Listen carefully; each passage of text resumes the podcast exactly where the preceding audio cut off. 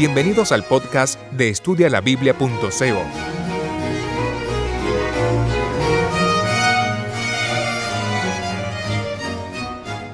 Estudio de Daniel capítulo 9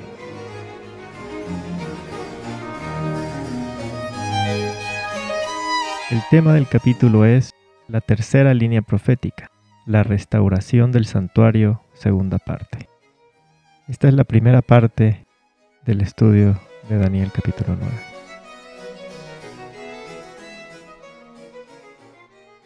¿Qué vamos a estudiar en este capítulo? Pues lo que quedó sin explicar en el capítulo anterior, en Daniel capítulo 8, la cuestión de las 2300 tardes y mañanas y el santuario mencionado en Daniel capítulo 8. Porque recordemos que la profecía dice que después de ese periodo profético el santuario sería purificado. Entonces, al finalizar el capítulo octavo, quedamos a medias, porque quedamos sin entender la relación entre los 2300 días proféticos y los 70 años de la profecía de Jeremías 29, 10. Nos quedamos a medias sin saber si es que la reconstrucción del santuario terrenal entra en este periodo de 2300 tardes y mañanas nos quedamos con la duda si el cuerno pequeño de la profecía iba a echar por tierra nuevamente el santuario terrenal, o quizás se trata de otro santuario.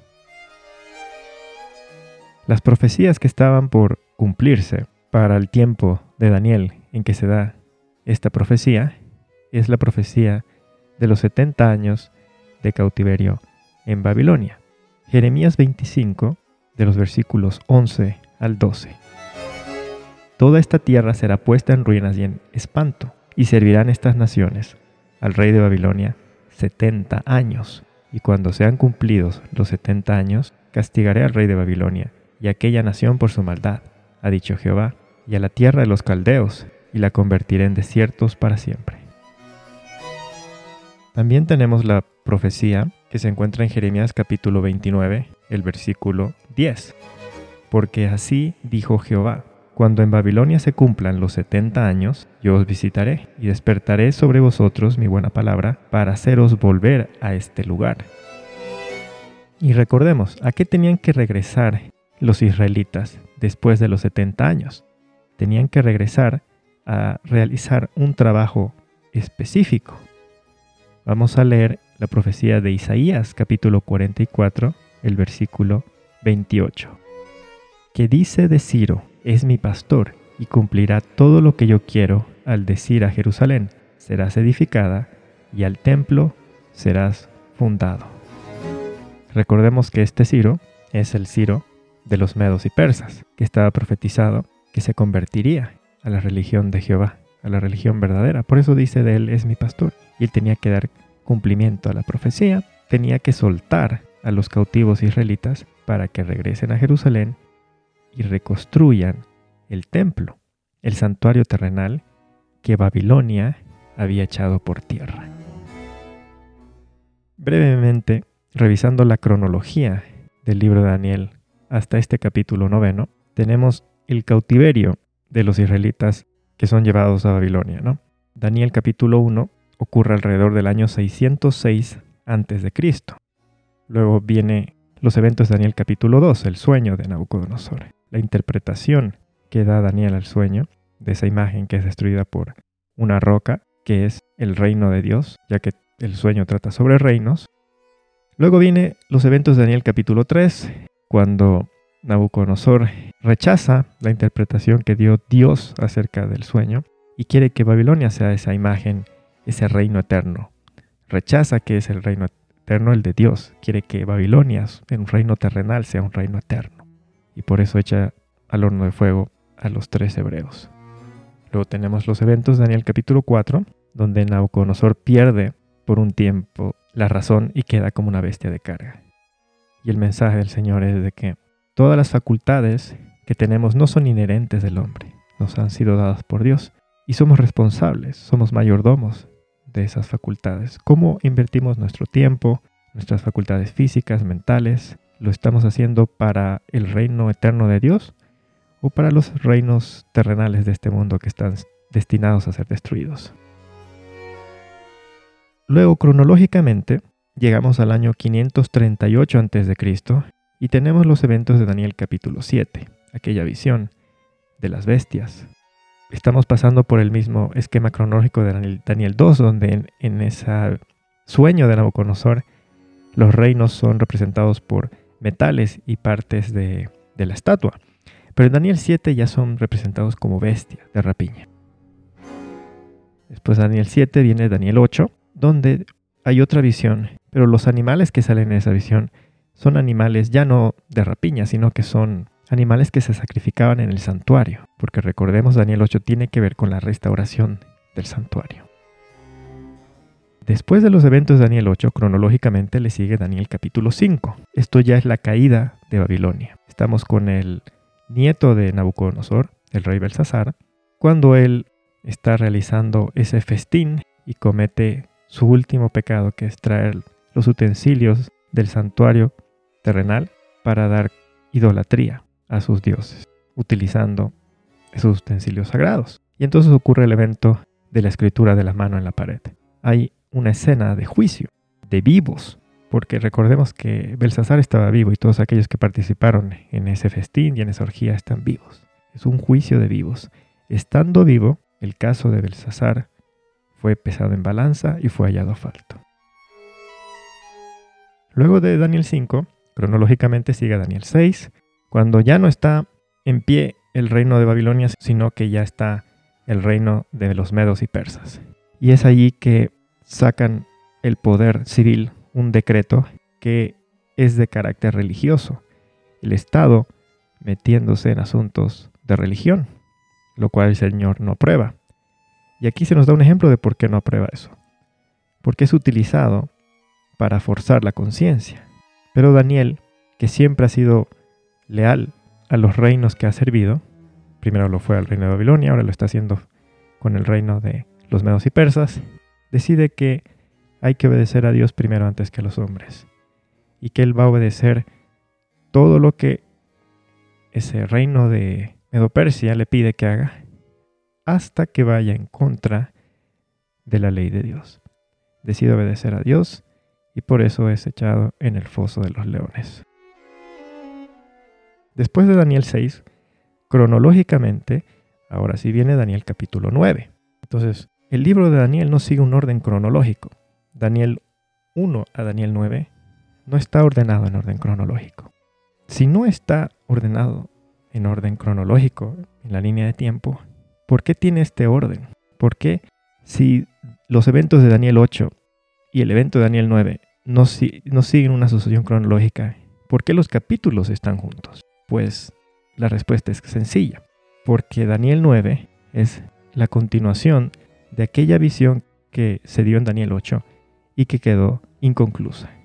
Es tan importante esta visión y es tan importante la explicación que estos dos, estos dos eventos de Daniel 8 y Daniel 9, el Señor ordenó que vayan juntos, a pesar de que cronológicamente no van juntos. Y en Daniel 9 faltan tan solo dos años para que lleguemos al 536 a.C.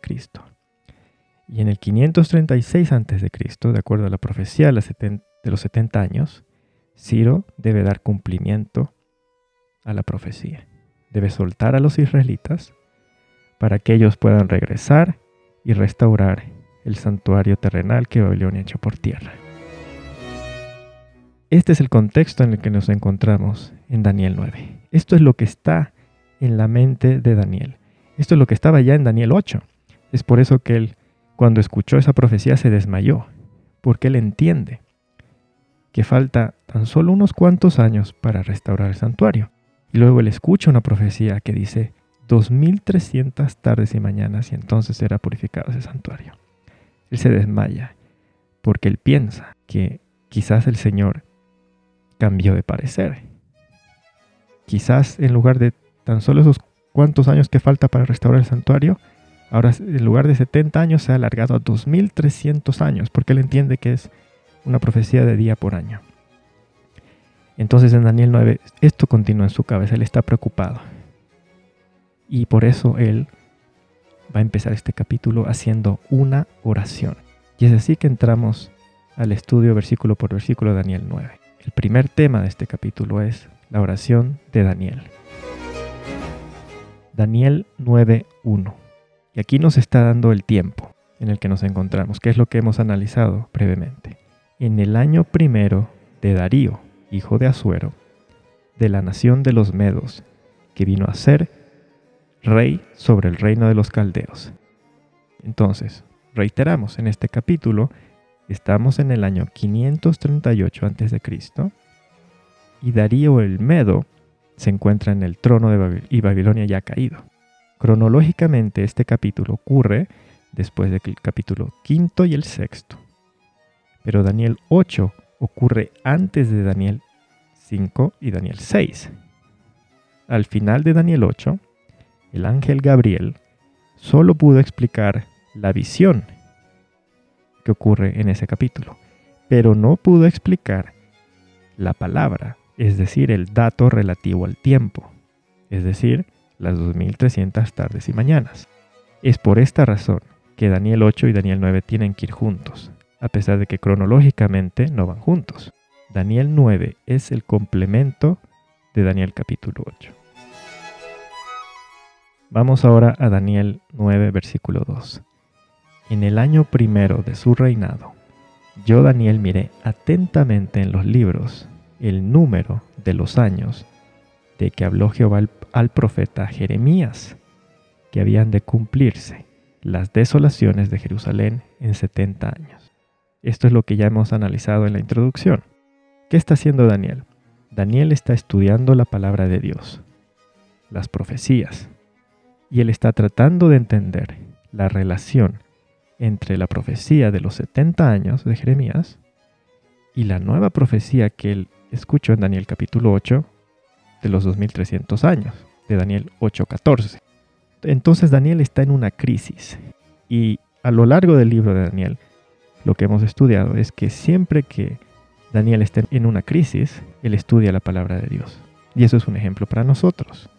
Si estamos en una crisis en nuestras vidas, ¿a dónde debemos correr? ¿Al Internet? ¿A una persona? No, tenemos que correr a la palabra de Dios. Cuando los hijos de Dios están en una crisis, tienen que estudiar su palabra. Daniel 9, versículos 3 al 4. Y volví mi rostro a Dios el Señor, buscándole en oración y ruego, en ayuno, silicio y ceniza y oré a Jehová mi Dios, e hice confesión diciendo, Ahora Señor, Dios grande, digno de ser temido, que guardas el pacto y la misericordia con los que te aman y guardan tus mandamientos. Entonces, Daniel hizo tres cosas. Estudiar, orar y confesar.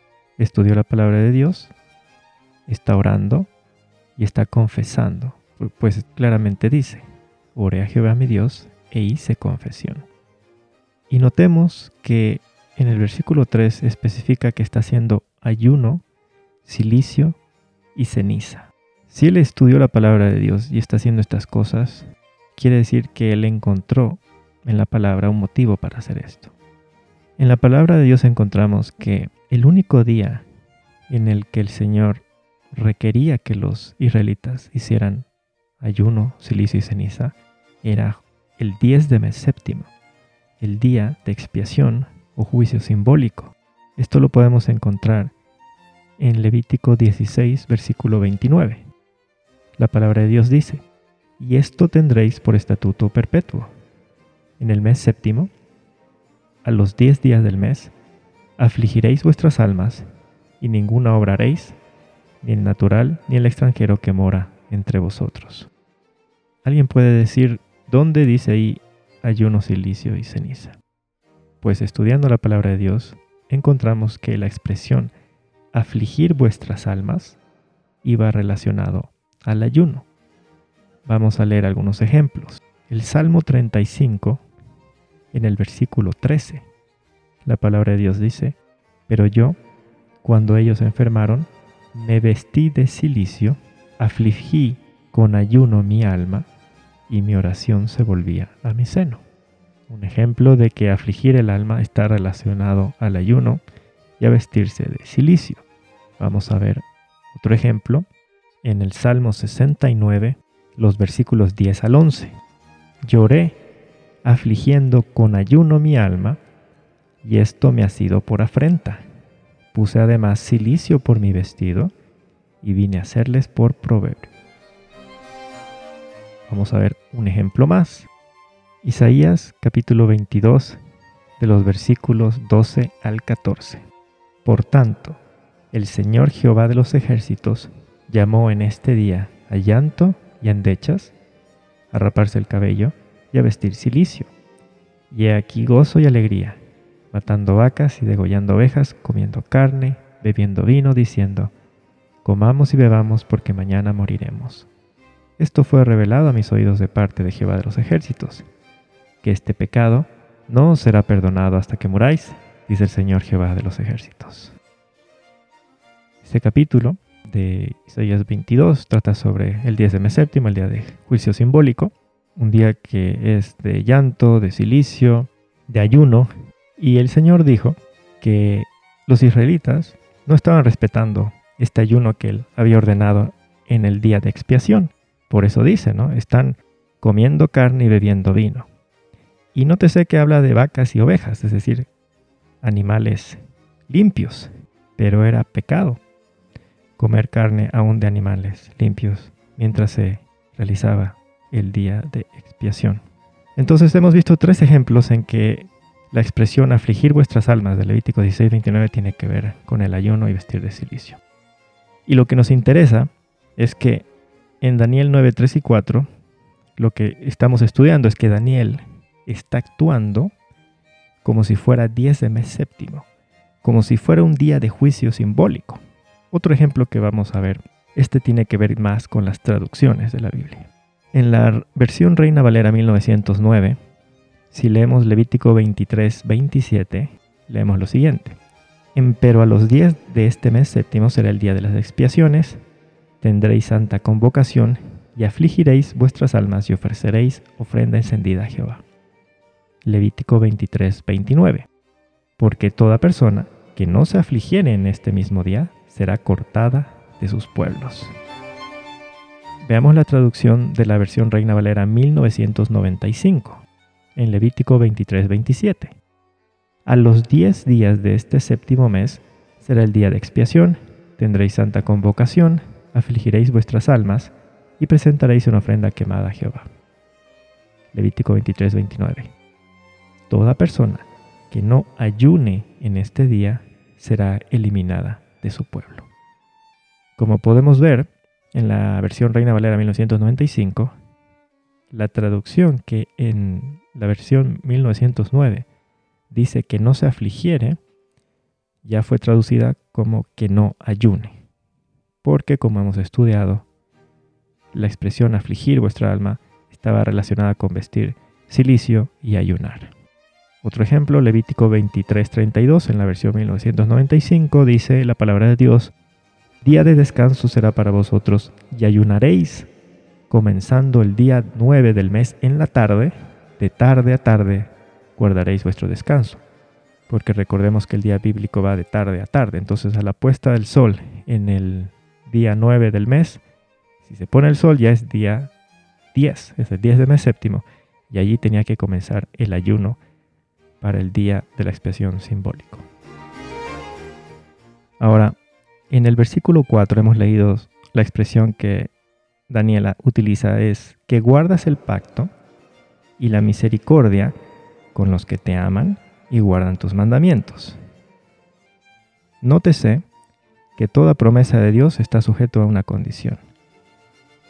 ¿Cuál es la promesa? Guardas el pacto y la misericordia.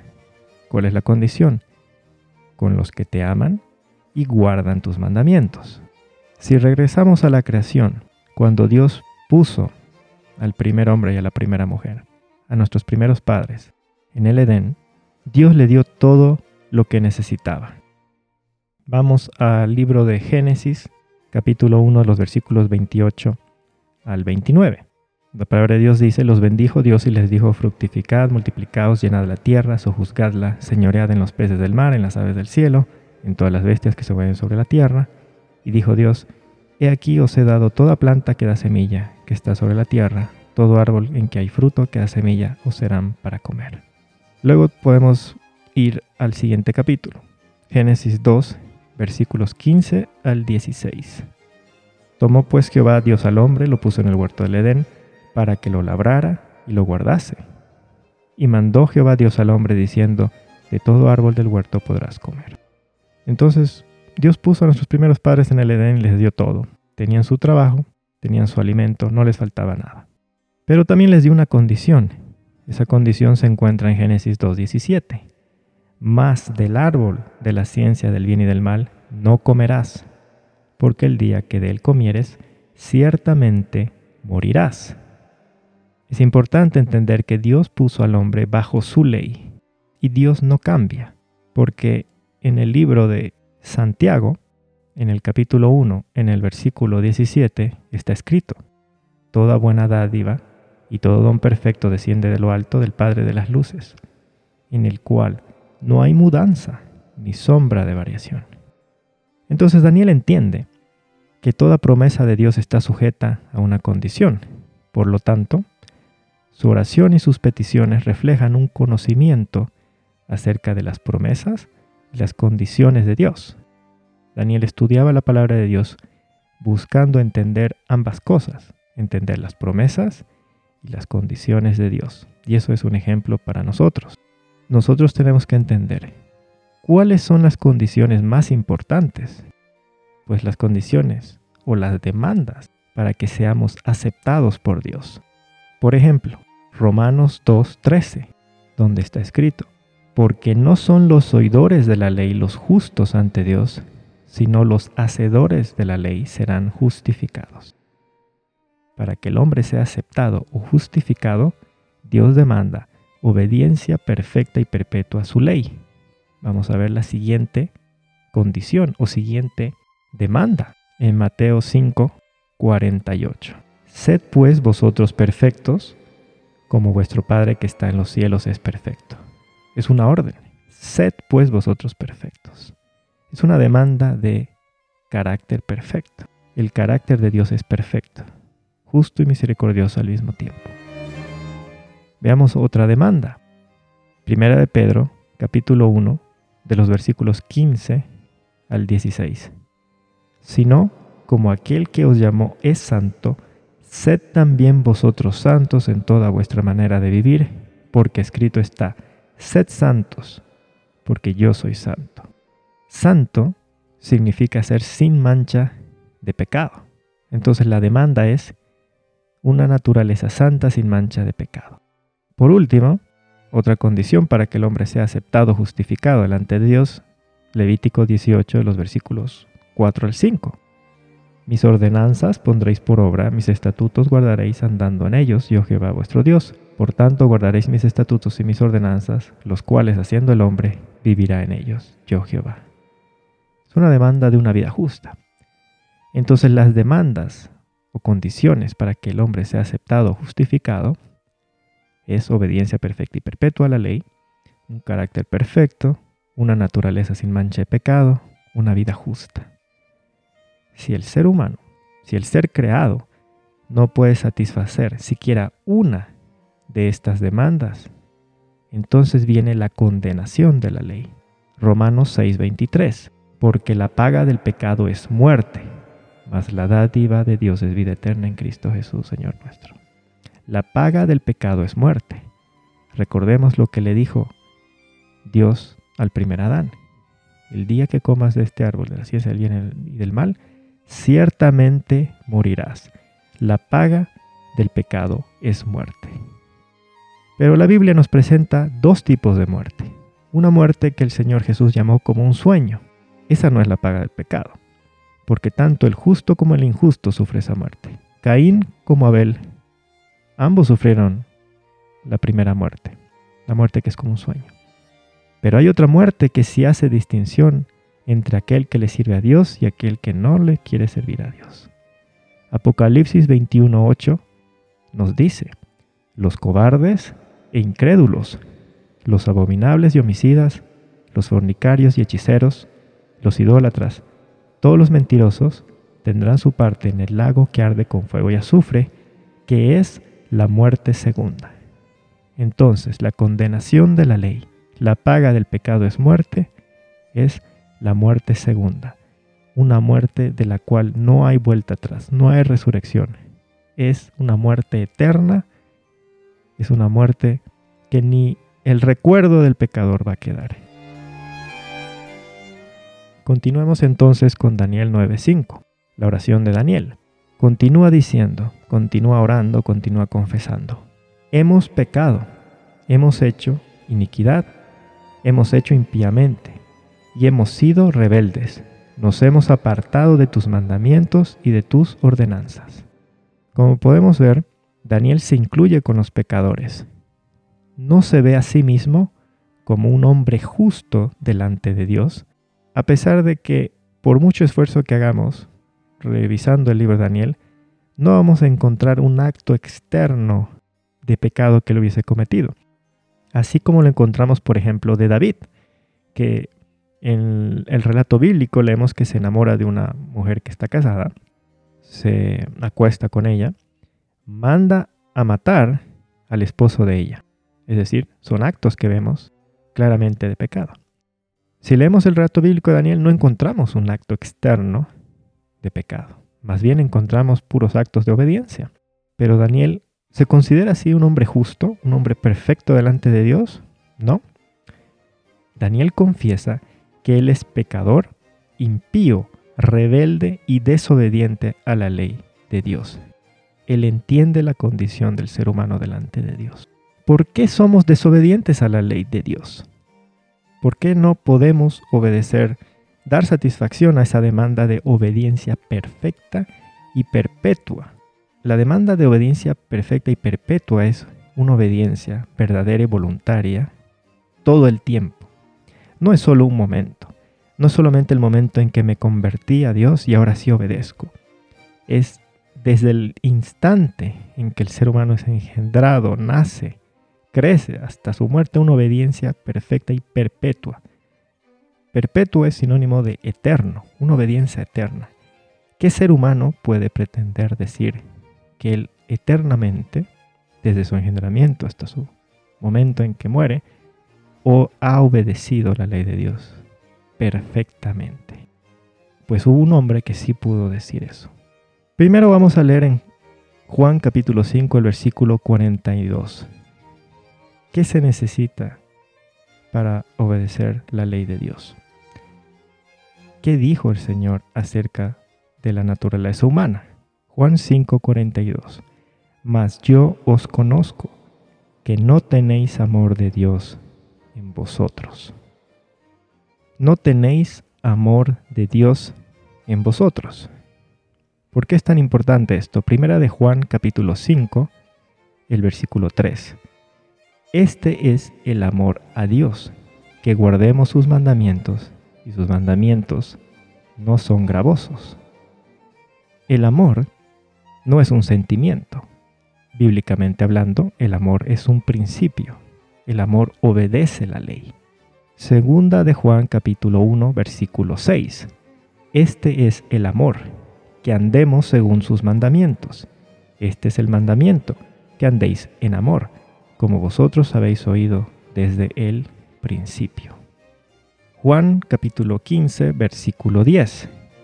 Si guardareis mis mandamientos, permaneceréis en mi amor, así como yo he guardado los mandamientos de mi Padre y permanezco en su amor.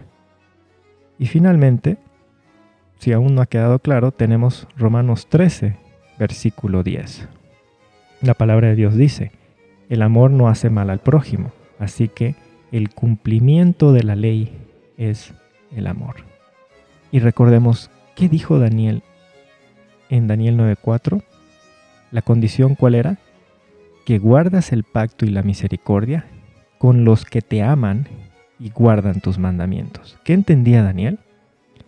Que para poder obedecer la ley de Dios, los diez mandamientos, el hombre necesita capacidad para amar, el don sobrenatural del amor.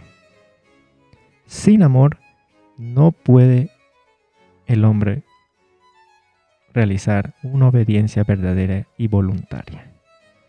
Esta exigencia de obedecer la ley, esta exigencia, esta demanda, esta condición de una obediencia perfecta y perpetua, es una demanda de amor.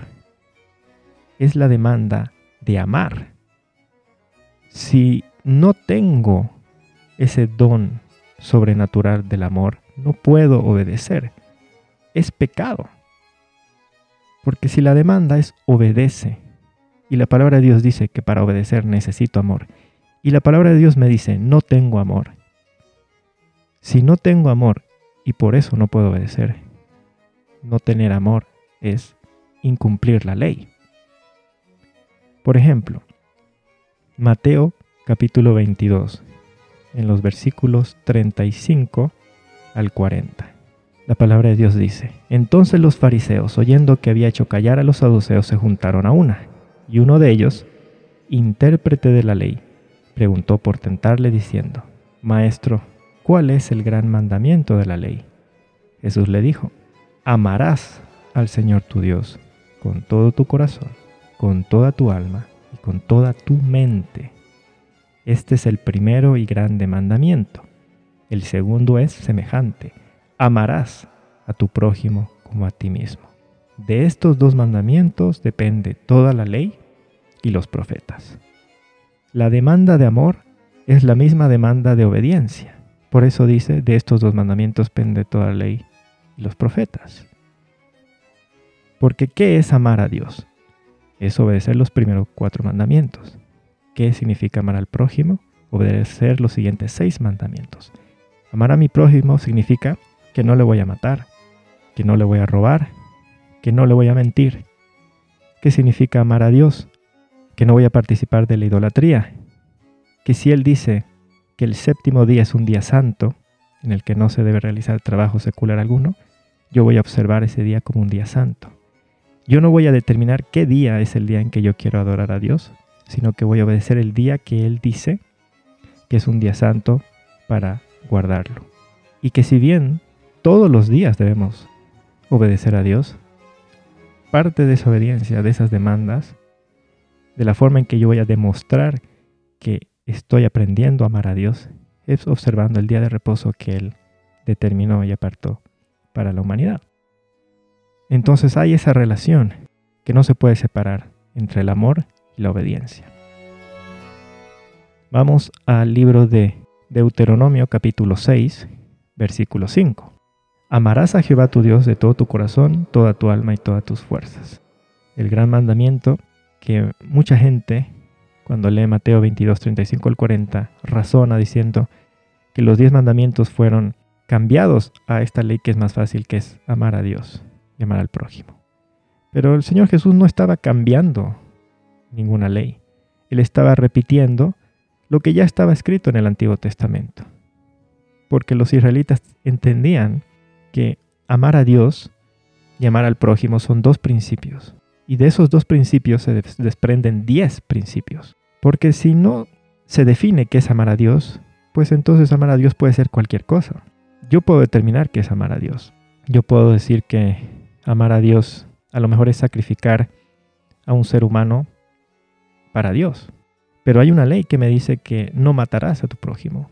Y hay otros cuatro mandamientos que me dicen cómo puedo yo amar a Dios.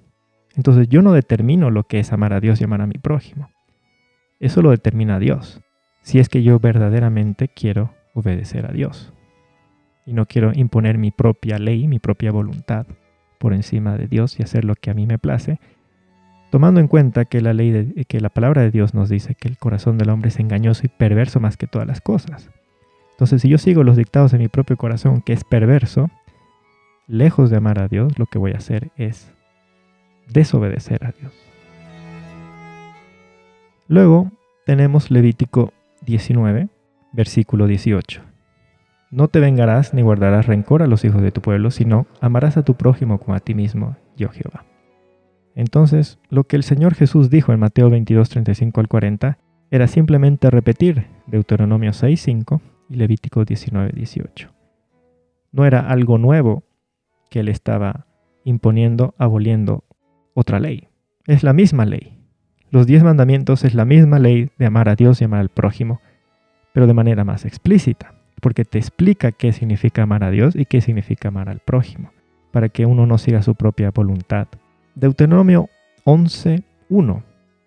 Tenemos igualmente, amarás pues a Jehová tu Dios y guardarás sus ordenanzas, sus estatutos, sus decretos y sus mandamientos todos los días. Nuevamente vemos, el Antiguo y el Nuevo Testamento están en armonía. ¿Qué es amar a Dios? Es guardar sus mandamientos. Lo que Él dice que hagamos es amar a Dios. No hacer lo que yo quiero, es hacer lo que Dios dice en su palabra. Es vivir de toda palabra que sale de la boca de Dios. Eso es amar a Dios. Entonces, estamos viendo que Daniel entiende eso. Y por eso él dice, se incluye, hemos pecado, hemos cometido iniquidad, hemos hecho impíamente, hemos sido rebeldes, nos hemos apartado de tus mandamientos y de tus ordenanzas. Entonces está diciendo que somos pecadores, que somos rebeldes. ¿Desde dónde? ¿Desde dónde es que somos pecadores? Porque este es un gran debate. ¿Somos pecadores desde que cometemos el acto externo del pecado? ¿Será que eso dice la palabra de Dios? Pues si vamos al libro de Romanos, capítulo 5, el versículo 19, tenemos la respuesta. ¿Desde dónde somos pecadores? La palabra de Dios dice, porque así como por la desobediencia de un hombre los muchos fueron constituidos pecadores, así también por la obediencia de uno los muchos serán constituidos justos. Está hablando de los dos Adanes, el primer Adán y el segundo Adán. Por el pecado de un hombre fuimos constituidos pecadores. Por el pecado de uno en el que no hemos participado, somos pecadores por naturaleza. Pero por la obediencia, esa es la justicia. Ahora viene la misericordia. Por la obediencia de otro hombre, una obediencia en la que no hemos participado, podemos ser declarados justos delante de Dios. La justicia y la misericordia, el carácter perfecto de Dios. Pero lo que nos interesa en este momento es la primera parte de Romanos 5, 19. ¿Desde dónde somos pecadores? Por la desobediencia de un hombre, los muchos fueron constituidos pecadores. En el versículo 8 del mismo capítulo, dice la palabra de Dios, mas Dios muestra su amor para con nosotros en que siendo aún pecadores, Cristo murió por nosotros. Cristo no murió por nosotros porque somos buenos, porque somos justos, porque tenemos amor. Cristo murió por nosotros porque somos pecadores. Por eso él mismo dijo, he venido a rescatar a pecadores, no a los justos. Si el mundo estuviera lleno de justos, no habría necesidad de salvación, viviríamos en un mundo perfecto. Pero no vivimos en un mundo perfecto porque está lleno de pecadores, que somos todos nosotros. Versículo 12. Por tanto, como el pecado entró en el mundo por un hombre, y por el pecado la muerte, Así la muerte pasó a todos los hombres por cuanto todos pecaron. Daniel dice, somos rebeldes. ¿Desde dónde entendía Daniel que somos rebeldes? Isaías 48, versículo 8. Si nunca lo habías oído, si nunca lo habías conocido, ciertamente no se abrió antes tu oído, porque sabía que siendo desleal habías de desobedecer. Por tanto, te llamé rebelde desde el vientre. ¿Desde dónde somos rebeldes? La palabra de Dios dice, desde el momento en que somos engendrados en el vientre nuestra madre. Desde ese momento, siendo desleales, vamos a desobedecer. Y dice, si nunca habías escuchado esto, si nunca habías conocido que somos rebeldes, desleales, pecadores desde el vientre, desde que somos engendrados, ciertamente no se abrió antes tu oído. Pero ahora se nos está abriendo nuestro oído si es que queremos aceptar lo que la palabra de Dios dice. Y podemos seguir leyendo más. Isaías capítulo 1 versículo 4. Oh gente pecadora, pueblo cargado de maldad, generación de malignos, hijos depravados, dejaron a Jehová, provocaron a ir al Santo de Israel, se volvieron atrás. Daniel menciona que somos impíos. ¿Desde dónde somos impíos? Vamos a leer el Salmo 58, versículo 3. Se apartaron los impíos desde la matriz, se descarriaron hablando mentira desde que nacieron. Impíos desde la matriz, desde el momento en que somos engendrados. Salmo 51, versículo 5. He aquí, en maldad he sido formado y en pecado me concibió mi madre. Mucha gente confunde este versículo y piensa que está hablando del acto del hombre y la mujer para engendrar a un hijo. Aquí no está hablando de que ese acto es el pecado. Aquí lo que está hablando es de que en maldad he sido formado. He sido engendrado de dos padres con naturaleza pecaminosa, dos padres sin capacidad para amar. Entonces yo he heredado esa misma naturaleza pecaminosa, ese mismo egoísmo, esa misma incapacidad para amar, incapacidad para obedecer la ley de Dios de manera perfecta y perpetua. Por eso es que en el versículo 7, ¿qué exclama David? Purifícame con esopo y seré limpio, lávame y seré más blanco que la nieve. Él entendía que él no nació blanco y limpio. Él entendía que nació inmundo, impío, rebelde, pecador, y que solamente mediante la gracia divina y un poder de lo alto él podía ser limpio. Él podía transformar esa naturaleza. Podía, solamente el Espíritu Santo puede subyugar lo malo que hay en nosotros y capacitarnos para desarrollar los frutos del Espíritu, el amor, la paz, la paciencia. Todo Gálatas 5, 22 al 23, para que desarrollemos la, la verdadera obediencia voluntaria. Tiene que haber un poder de lo alto que haga esa transformación. Por eso es que David clamaba, luego de decir en maldad he sido formado, en pecado me concibió mi madre, purifícame con hisopo y seré limpio, lávame y seré más blanco que la nieve. Esconde tu rostro de mis pecados, borra todas mis maldades, crea en mí, oh Dios, un corazón limpio. Renueva un espíritu recto dentro de mí. No me eches de delante de ti y no quites de mí tu santo espíritu.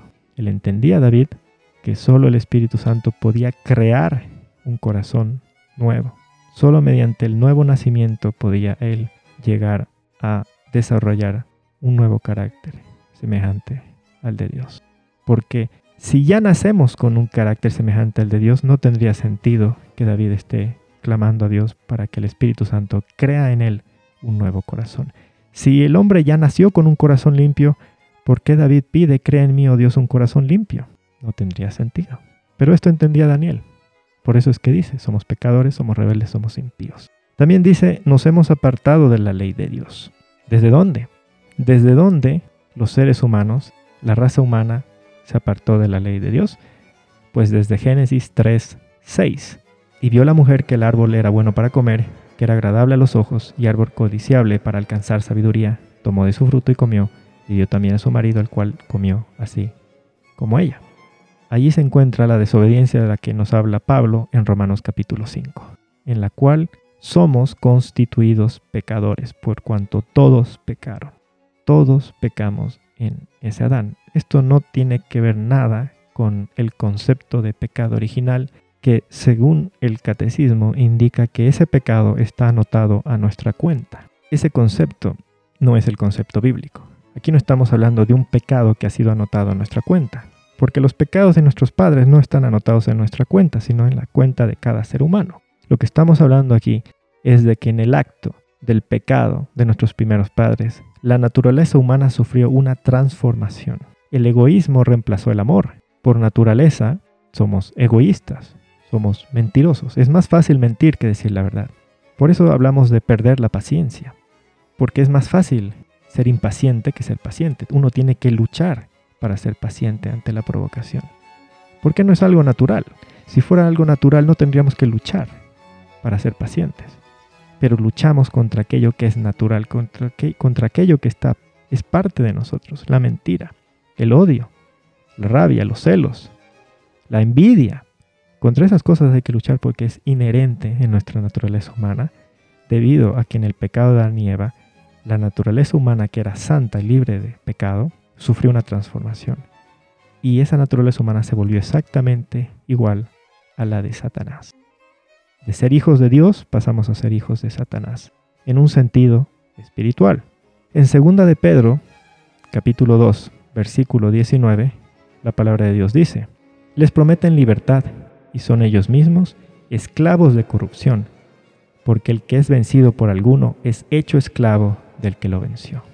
En primera instancia, lo que Pedro nos está comentando aquí es de que el momento en el que el primer Adán fue vencido, por Satanás, fue hecho esclavo de Satanás.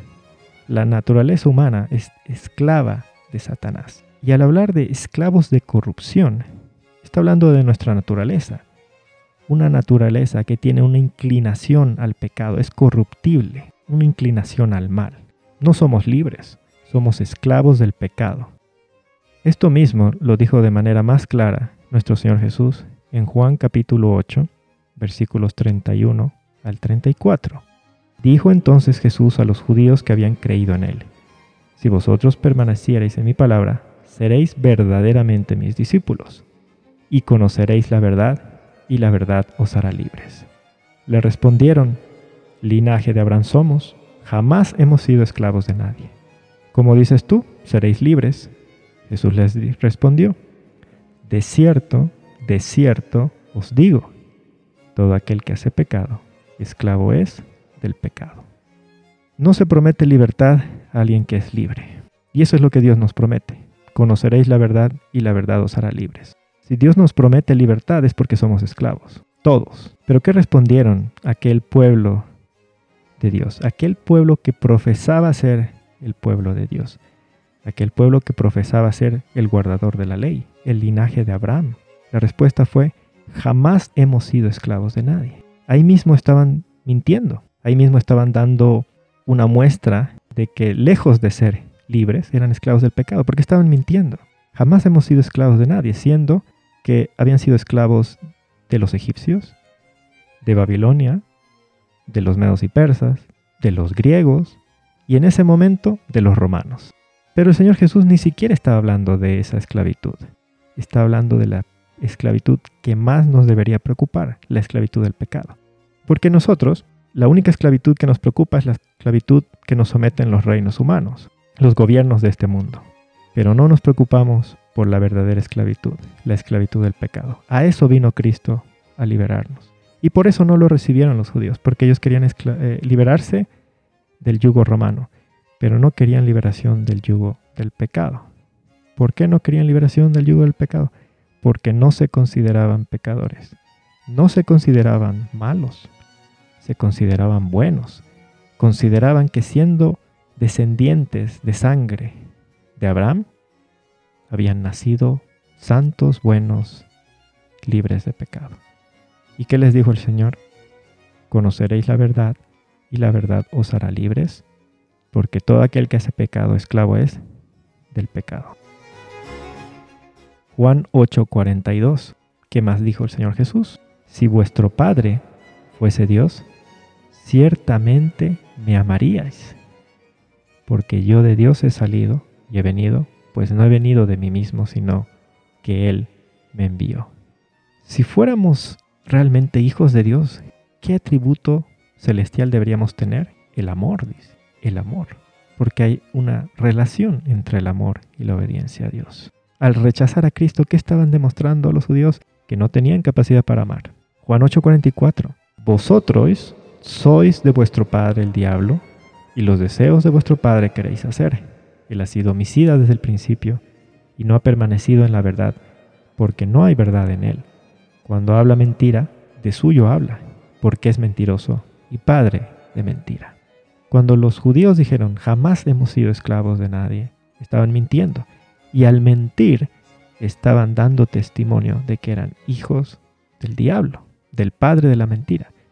De igual manera nosotros, cada vez que mentimos por una pequeña mentira, por muy pequeña que sea, en lugar de dar testimonio que somos hijos de Dios, damos testimonio inequívoco de que somos hijos del diablo, del padre de la mentira.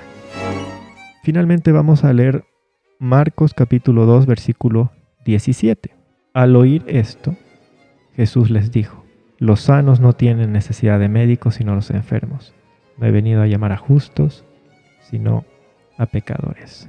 Es por esto que Daniel entendía y aceptaba todo esto. Es por esto que él no se consideraba justo en sí mismo. Por mucha obediencia que él realizaba, él entendía que la ley lo condenaba. Él entendía que la ley condenaba no solo los actos externos, sino su inclinación al pecado, su naturaleza pecaminosa, el egoísmo inherente su incapacidad para amar. Habiendo aceptado esto, él oraba a Dios para que el Espíritu Santo lo pueda capacitar, para que él pueda desarrollar los frutos del Espíritu. el amor, y por eso él podía obedecer a Dios, porque estaba desarrollando un principio que le fue implantado, que es el amor, pues sin amor no se puede obedecer la ley de Dios. Daniel entendía que en sí mismo era pecador, era impío, rebelde, desobediente, pero en base a una justicia ajena ante Dios podía ser declarado justo, santo, obediente. Daniel entendía todo esto y su oración refleja este conocimiento. Continuando con el estudio, Daniel 9:6. No hemos obedecido a tus siervos los profetas, que en tu nombre hablaron a nuestros reyes, a nuestros príncipes, a nuestros padres y a todo el pueblo de la tierra. La siguiente confesión de pecado que hace el profeta Daniel es, no hemos obedecido a tus siervos los profetas que en tu nombre hablaron. ¿A qué nos lleva esto a meditar? Hay que hacer la pregunta, ¿por qué necesitamos del don del espíritu de profecía? Porque es necesario que Dios nos hable por medio de sus profetas inspirados por el Espíritu Santo. En 2 de Pedro, capítulo 1, el versículo 21, leemos lo siguiente. Porque nunca la profecía fue traída por voluntad humana, sino que los santos hombres de Dios hablaron siendo inspirados por el Espíritu Santo. Antes del pecado del primer Adán, el hombre podía hablar con Dios cara a cara. Hay varios ejemplos. Por ejemplo, Génesis 1, 29. Dijo Dios, He aquí os he dado toda planta que da semilla que está sobre la tierra, todo árbol en que hay fruto que da semilla os serán para comer. En estos versículos, Dios está hablando cara a cara con Adán. Génesis capítulo 2. Ejemplos tenemos en los versículos, por ejemplo, 16 y 17. Mandó Jehová Dios al hombre diciendo, de todo árbol del huerto podrás comer, más del árbol de la ciencia del bien y del mal no comerás, porque el día que del comieres ciertamente morirás. Pero ¿qué ocurrió luego del pecado de nuestros primeros padres? Hemos analizado acerca del cambio, la transformación de la naturaleza humana. Pero también hay que analizar el cambio en su estatus, en su posición legal ante Dios y ante la ley. La posición legal del hombre después del pecado, en primer lugar, la tenemos en Romanos 3:23. La palabra de Dios dice, por cuanto todos pecaron y están destituidos de la gloria de Dios. Estamos rechazados ante Dios. Por eso es que necesitamos de la aceptación o justificación. La posición legal del hombre después del pecado es, en primer lugar, de rechazados. Y hemos analizado que si el hombre no satisface ni siquiera uno de los requisitos de la ley para ser aceptados o justificados, entonces viene la condenación, que de acuerdo a Romanos 6:23, como hemos estudiado, es la paga del pecado es muerte y Apocalipsis 21:8 la muerte segunda. Entonces, estamos rechazados bajo condenación, como hemos estudiado, pero hay un tercer aspecto en esta posición legal que tiene que ver con, él, con lo que está hablando en Daniel 9.6, que es lo que encontramos en Isaías 59.2. La palabra de Dios dice, vuestras iniquidades han hecho división entre vosotros y vuestro Dios, vuestros pecados han hecho ocultar de vosotros su rostro para no oír. Estamos rechazados, bajo condenación y separados de Dios. No podemos hablar con Dios cara a cara. Él no merecemos ser escuchados. No merecemos ser escuchados por Dios. No tenemos acceso directo a Dios. No podemos hablar con Dios cara a cara. Entonces, ¿por qué necesita el hombre el don del espíritu profecía? ¿Por qué es necesario que por medio de los profetas inspirados por el Espíritu Santo nos hable Dios? Porque en su misericordia Dios no nos ha abandonado. Ha continuado comunicándose con la raza pecadora mediante tres formas. En primer lugar, mediante su Santo Espíritu. Por ejemplo, tenemos Hechos capítulo 10, versículos 13 al 15. Le vino una voz, levántate Pedro, mata y come. Entonces Pedro dijo, Señor, no, porque ninguna cosa común o inmunda he comido jamás. Volvió la voz a él la segunda vez, lo que Dios limpió no lo llames tú común. Es una conversación. Y luego en los versículos 19 al 20 nos dice con quién estaba conversando Pedro. Y mientras Pedro pensaba en la visión, le dijo el Espíritu, He aquí tres hombres te buscan, levántate pues y desciende, no dudes de ir con ellos porque yo los he enviado. El Espíritu Santo se estaba comunicando con Pedro. Otro ejemplo del Espíritu Santo, Isaías 6, versículo 1. En el año que murió el rey Usías vi yo al Señor sentado sobre un trono alto y sublime y sus faldas llenaban el templo. La visión de Isaías es a uno que está sentado en su trono, alto y sublime, dice, ¿no? En el templo, en el verdadero templo, el que está en el cielo, el santuario celestial. Allí está el trono de Dios. Pero ¿qué ocurre en los versículos 8 al 10? Después oí la voz del Señor que decía, ¿A quién enviaré? ¿Y quién irá por nosotros? Entonces respondí yo, heme aquí, envíame a mí. Y dijo, anda, y di a este pueblo, oíd bien y no entendáis, ved por cierto, mas no comprendáis. Engruesa el corazón de este pueblo, agrava sus oídos y ciega sus ojos, para que no vea con sus ojos, ni oiga con sus oídos, ni su corazón entienda, ni se convierta, y haya para él sanidad. En visión ve a uno que está sentado en el trono, pero luego escucha la voz de otro, y acerca del que está sentado en el trono le llama Señor, y acerca del que está hablando, que no lo puede ver, pero lo escucha, le llama también Señor, pues así está escrito oí la voz del Señor que decía. Solamente le oyó, no le vio a ese otro que está hablando. Y no es el mismo que está ya sentado, este es otro Señor que está hablando. ¿Quién es ese otro Señor? En el libro de Hechos, capítulo 28, en los versículos 25 al 27, la palabra de Dios dice, como no estuviesen de acuerdo entre sí al retirarse, les dijo Pablo esta palabra bien habló el Espíritu Santo por medio del profeta Isaías a nuestros padres diciendo, Ve a este pueblo y diles, de oído oiréis y no entenderéis, viendo veréis y no percibiréis, porque el corazón de este pueblo se ha engrosado, con los oídos oyeron pesadamente, sus ojos se han cerrado para que no vean con los ojos, lleguen con los oídos y entiendan el corazón, y se conviertan y yo los sane. ¿A quién identifica el apóstol Pablo como ese Señor que estaba hablando en Isaías 6, versículos 8 al 10, al Señor Espíritu Santo. Entonces el Espíritu Santo se ha comunicado con la raza pecadora en el Antiguo y Nuevo Testamento. Se comunicó con Isaías, se comunicó con Pedro. ¿Cómo más Dios se ha comunicado con la raza pecadora? Mediante el ministerio de los ángeles, tal y como está escrito en el libro de Hebreos capítulo 1, versículos 13 al 14. Pues a cuál de los ángeles dijo Dios jamás, siéntate a mi diestra hasta que ponga a tus enemigos por estrado de tus pies. ¿No son todos espíritus ministradores enviados para servicio a favor de los que serán herederos de la salvación? Y otro ejemplo, justamente lo estamos estudiando en el libro de Daniel. Volvamos a Daniel capítulo 8, versículos 16 al 17 y oí una voz de hombre entre las riberas del Ulai que gritó y dijo, Gabriel, enseña a éste la visión. Y vino luego cerca de donde yo estaba, y con su venida me asombré, y me postré sobre mi rostro. Pero él me dijo, entiende, hijo de hombre, porque la visión es para el tiempo del fin. ¿Quién le estaba hablando a Daniel? El ángel Gabriel. ¿De qué otra manera se ha comunicado Dios con la raza pecadora?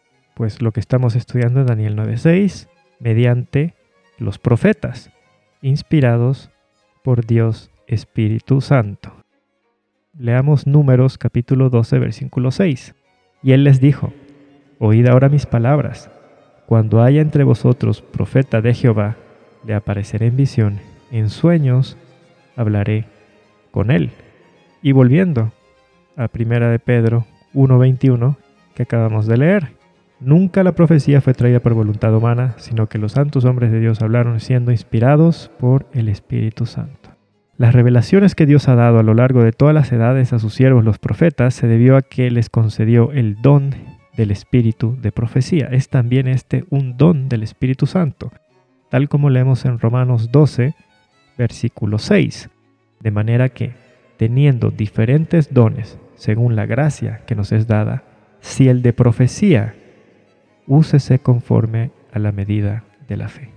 Es un don el espíritu profecía. Dios no nos ha abandonado, a pesar de que en nuestra posición legal estamos separados de Dios, eso es justicia, en su misericordia no nos ha abandonado, se ha comunicado con la raza pecadora mediante el Espíritu Santo, mediante el ministerio de los ángeles, mediante sus siervos los profetas, los verdaderos profetas. Vamos ahora a el libro de Éxodo capítulo 3, versículos 13 al 14. La palabra de Dios dice, Dijo Moisés a Dios, He aquí, yo llego a los hijos de Israel y les digo, el Dios de vuestros padres me ha enviado a vosotros. Si ellos me preguntaren cuál es su nombre, ¿qué les responderé? Y respondió Dios a Moisés, Yo soy el que soy. Y dijo, Así dirás a los hijos de Israel, Yo soy me envió a vosotros. Alguien podría decir, si la raza pecadora está separada de Dios, ¿cómo hizo Moisés para hablar con Dios? Porque en estos versículos leemos, dijo Moisés a Dios. ¿Acaso no está hablando con Dios? ¿Acaso no está separado de Dios Moisés?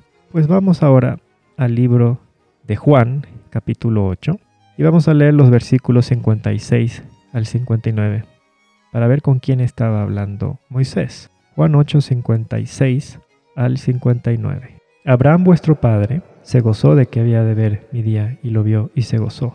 Entonces le dijeron los judíos, ¿aún no tienes 50 años y has visto a Abraham? Jesús les dijo, de cierto, de cierto os digo, antes que Abraham fuese, yo soy. Tomaron entonces piedras para arrojárselas, pero Jesús se escondió y salió del templo. Atravesando por en medio de ellos, se fue.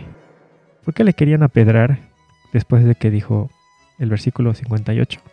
Porque Jesús estaba identificando con el yo soy de Éxodo 3 del 13 al 14. Estaba diciendo que Él era el que había hablado con Moisés. Es Él el que se había comunicado con la raza pecadora en todo el Antiguo Testamento. Y Jesús, luego de que el pecado hizo una división entre el hombre y Dios, se comunicó con la raza pecadora en calidad de mediador. Ese es su rol, tal como leemos en 1 Timoteo 2, 5, porque hay un solo Dios y un solo mediador entre Dios y los hombres, Jesucristo, hombre. La humanidad de Cristo no existía en el tiempo de Éxodo capítulo 3, el tiempo de Moisés. La humanidad de Cristo recién fue creada por Dios Espíritu Santo en Lucas 1.35, pues así está escrito que el Espíritu Santo iba a engendrar la naturaleza humana de Cristo. Recién de Lucas 1.35 adelante hay Jesús, Jesucristo el hombre. Pero ya Él se había comprometido desde la eternidad a ser el fiador de la raza humana si caía en el pecado. Entonces, a partir de que el hombre cae en pecado, Él, asumiendo su rol de mediador entre Dios y los hombres, también se comunicó con la raza humana pecadora. Él era el que estaba hablando en Éxodo 3, 3 al 14 en calidad de mediador. Y así se identificó nuestro Señor Jesús en Juan 8, 56 al 59. Vamos a leer Efesios 4, versículos 11 al 12. Y él mismo constituyó a unos apóstoles, a otros profetas, a otros evangelistas, a otros pastores y maestros, a fin de perfeccionar a los santos para la obra del ministerio, para la edificación del cuerpo de Cristo. El espíritu profecía es un don. Vamos a leer 1 Corintios 12, versículos 7 al 11. Pero a cada uno les es dada la manifestación del Espíritu para provecho, porque a éste es dada por el Espíritu palabra de sabiduría, a otro palabra de ciencia según el mismo Espíritu, a otro fe por el mismo Espíritu, a otro dones de sanidades por el mismo Espíritu, a otro el hacer milagros, a otro profecía, a otro discernimiento de espíritus, a otro diversos géneros de lenguas y a otro interpretación de lenguas. Pero todas estas cosas las hace uno y el mismo Espíritu, repartiendo cada uno en particular como Él quiere. En el mismo libro 1 Corintios capítulo 14, versículos 1 al 5. Seguid el amor y procurad los dones espirituales, pero sobre todo que profeticéis, porque el que habla en lenguas no habla a los hombres sino a Dios, pues nadie le entiende, aunque por el Espíritu habla misterios pero el que profetiza habla a los hombres para edificación, exhortación y consolación. El que habla en lengua extraña, a sí mismo se edifica, pero el que profetiza edifica a la iglesia. Así que quisiera que todos vosotros hablaseis en lenguas, pero más que profeticéis, porque mayor es el que profetiza que el que habla en lenguas, a no ser que las interprete para que la iglesia reciba edificación. Otro punto importante es que el espíritu de profecía fue prometido para los postreros días en los cuales estamos viviendo. Vamos a leer el libro de Joel 2, versículos 28 al 29. Hablando proféticamente, Joel dice de lo que le dijo el Espíritu de Dios. Después de esto, derramaré mi espíritu sobre toda carne y profetizarán vuestros hijos y vuestras hijas, vuestros ancianos soñarán sueños, vuestros jóvenes verán visiones. Y también sobre los siervos y sobre las siervas derramaré mi espíritu en aquellos días. Un primer cumplimiento de esta profecía podemos leer en Hechos 2, versículos 17 al 18. En el versículo 16, Pedro dice, Mas esto es lo dicho por el profeta Joel. En los postreros días, dice Dios, derramaré mi espíritu sobre toda carne, y vuestros hijos y vuestras hijas profetizarán. Vuestros jóvenes verán visiones, vuestros ancianos sonarán sueños, y de cierto sobre mis siervos, sobre mis siervas, en aquellos días derramaré de mi espíritu y profetizarán. Entonces el espíritu profecía ha sido prometido para los postreros días, una promesa. ¿Qué pasa si rechazamos a un profeta enviado por Dios, a un verdadero profeta enviado por Dios?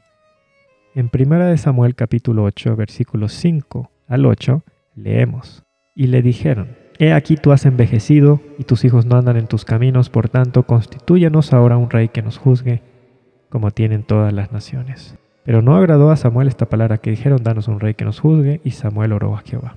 Y dijo Jehová a Samuel, Oye la voz del pueblo en todo lo que te digan, porque no te han desechado a ti, sino a mí me han desechado, para que no reine sobre ellos. No estaban rechazando al profeta Samuel los israelitas, estaban rechazando aquel que lo envió. Estaban rechazando las palabras de aquel que le dijo a Samuel que diga esas palabras. Por eso el Señor dijo, no te han desechado a ti, sino a mí me han desechado para que no reine sobre ellos.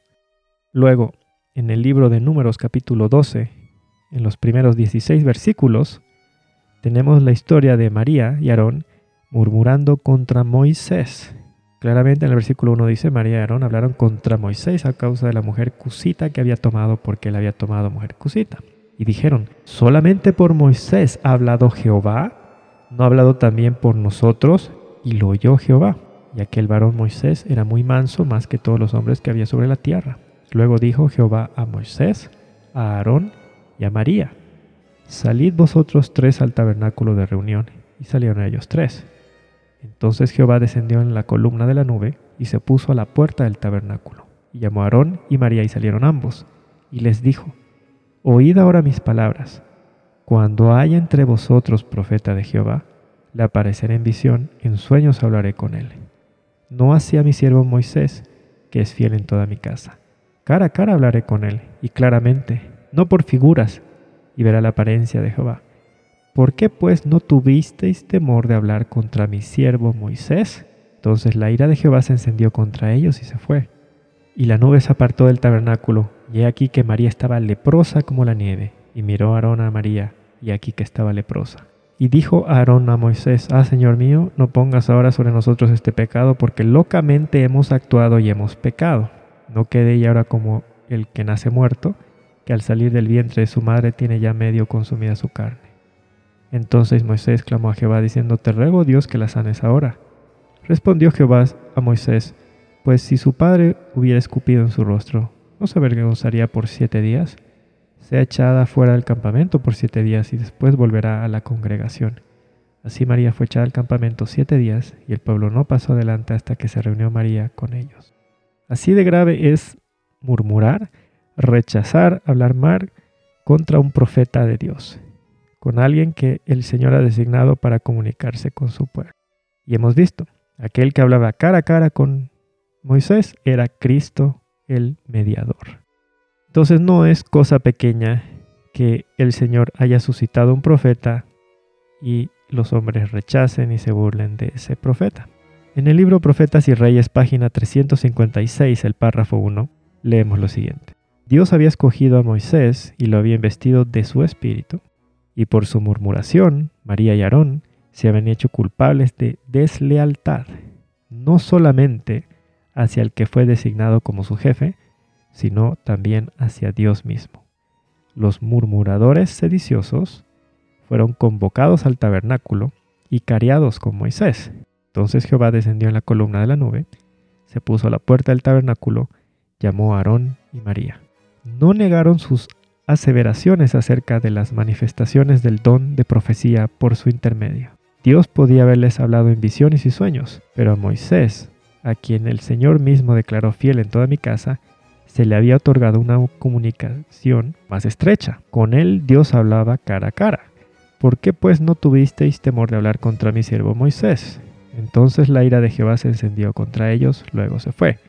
La nube desapareció del tabernáculo como señal del desagrado de Dios, y María fue castigada. Quedó leprosa como la nieve. A Aarón se le perdonó el castigo, pero el de María fue una severa reprensión para él. Entonces, humillado hasta el polvo el orgullo de ambos, Aarón confesó el pecado que habían cometido e imploró al Señor que no dejara perecer a su hermana por aquel azote repugnante y fatal. En respuesta a las oraciones de Moisés, se limpió la lepra de María. Sin embargo, ella fue excluida del campo durante siete días. Tan solo cuando quedó desterrada del campamento volvió el símbolo del favor de Dios a posarse sobre el tabernáculo. En consideración a su elevada posición y en señal de pesar por el golpe que ella había recibido, todo el pueblo permaneció en Acerot en espera de su regreso. Entonces es terrible rechazar a un profeta de Dios. Pero surge la pregunta, ¿cómo podemos distinguir un verdadero de un falso profeta? Porque la Biblia también nos advierte de falsos profetas. En Isaías 8, versículo 20 leemos, a la ley y al testimonio. Si no dijeren conforme a esto, es porque no les ha amanecido. Un profeta que es enviado por Dios jamás va a hablar algo que vaya en contra de lo que ya está establecido por los profetas, por la ley, por lo que está escrito en la Biblia. No va a contradecir la Biblia si es verdadero profeta de Dios. En el libro de Deuteronomio, capítulo 18, en los versículos 20 al 22, leemos, El profeta que tuviera la presunción de hablar palabra en mi nombre, a quien yo no le haya mandado hablar, o que hablar en nombre de dioses ajenos, el tal profeta morirá. Y si dijeres en tu corazón, ¿cómo conoceremos la palabra que Jehová no ha hablado? Si el profeta hablare en nombre de Jehová y no se cumpliere lo que dijo, ni aconteciere, es palabra que Jehová no ha hablado. Con presunción la habló tal profeta, no tengas temor de él. Entonces aquí tenemos en primer lugar la advertencia de que es terrible presunción decir que el Señor me ha mostrado en visión, el Señor me ha dicho y esto va a pasar. Y si eso no llega a acontecer, esto es una prueba contundente de que habló por pura presunción, que la palabra que el Señor no le mandó. Y esa es una señal de que es un falso profeta. En Sofonías 3, versículo 4 leemos, sus profetas son livianos, hombres prevaricadores. Sus sacerdotes contaminaron el santuario, falsearon la ley. Hablan en contra de la ley de Dios, disminuyen el pecado y son ellos mismos abiertamente pecadores y contaminan el santuario. Si es un verdadero profeta de Dios, entonces le ha sido dado el don de profecía con un propósito. ¿Cuál es ese propósito por el que es dado el espíritu profecía? Si leemos en 1 Corintios 14, versículo 3, dice claramente la palabra de Dios, el que profetiza habla a los hombres para edificación, exhortación y consolación. Entonces un falso profeta se va a caracterizar por hablar cosas que no van a edificar y no van a consolar, sino que van a traer desesperación, caos y confusión. Van a crear fanatismo, excitación en la gente, en lugar de edificar, exhortar y consolar. Por ejemplo, un falso profeta que dice es el momento de salir al campo porque si no no vamos a salir aprobados en el juicio y vamos a recibir la marca de la bestia a menos que estemos en el campo y vendamos todo lo que tenemos. Está creando excitación, miedo, confusión, va a llevar a gente a tomar medidas desesperadas sin medir las consecuencias, no está edificando, no está consolando a la iglesia. Está creando caos, confusión, miedo y desesperación. Y está poniendo al campo como lugar salvador y está llevando a una salvación por obras, como que es algo que yo tengo que hacer para poder pasar el juicio. Y si no hago eso, no voy a pasar el juicio. No hay justicia de Cristo. No hay su obediencia perfecta para que podamos pasar el juicio. No está el santuario celestial. No hay la misericordia del Padre que acepta una obediencia ajena a favor del pecador. No hay Espíritu Santo habitando en el hombre. Es puro salvación por obras. Entonces, fácil distinguir que es un falso profeta que está hablando no las palabras de Dios porque está yendo en contra de la palabra de Dios que nos explica mediante el ritual simbólico cómo es que el israelita pasaba el juicio. ¿Qué era lo que presentaba el sumo sacerdote el día del juicio? Quemaba incienso, presentaba la sangre de un macho cabrío. Había un elemento ajeno fuera del israelita que le llevaba a la aceptación, que le llevaba al borramiento de sus pecados. Todo esto nos enseña el ritual simbólico. Entonces alguien que habla otra forma para pasar el juicio mediante el hombre sin Cristo, sin su obediencia perfecta, sin el santuario celestial, sin la misericordia del Padre, está yendo en contra de lo que Dios ha hablado por medio de sus otros profetas que le anteceden. En Proverbios 29, versículo 18 leemos, Sin profecía el pueblo se desenfrena, mas el que guarda la ley es bienaventurado. Entonces un falso profeta va a hacer que el pueblo se desenfrene. No va a llevar al orden, va a llegar al desorden, al desenfreno, característica de un falso profeta. Luego tenemos el Salmo 74, versículo 9. Dijeron en su corazón, destruyámoslos de una vez, han quemado todas las sinagogas de Dios en la tierra. No vemos ya nuestras señales, no hay más profetas, ni entre nosotros hay quien sepa hasta cuándo. El falso profeta no conoce los tiempos del Señor, no conoce que los periodos proféticos han concluido hasta 1844, sino que está tratando de sacar nuevos tiempos, está tratando de que los tiempos proféticos que ya se han cumplido, de las 70 semanas, 2300 tardes y mañanas, todo lo quiere llevar adelante para poner una fecha para la segunda venida de Cristo, para, para el juicio, y crea confusión, conmoción, no sabe hasta cuándo. Es un falso profeta. ¿Qué otras características hay en los falsos profetas? Tenemos Mateo 7, versículo 15. Guardaos de los falsos profetas que vienen a vosotros con vestidos de oveja, pero por dentro son lobos rapaces. El falso profeta nunca se presenta como abiertamente falso. Pretende ser de una oveja, no se presenta abiertamente como lobo porque todo el mundo correría. Se presenta como oveja. Pretende ser algo que no es. Mateo 24, versículo 11.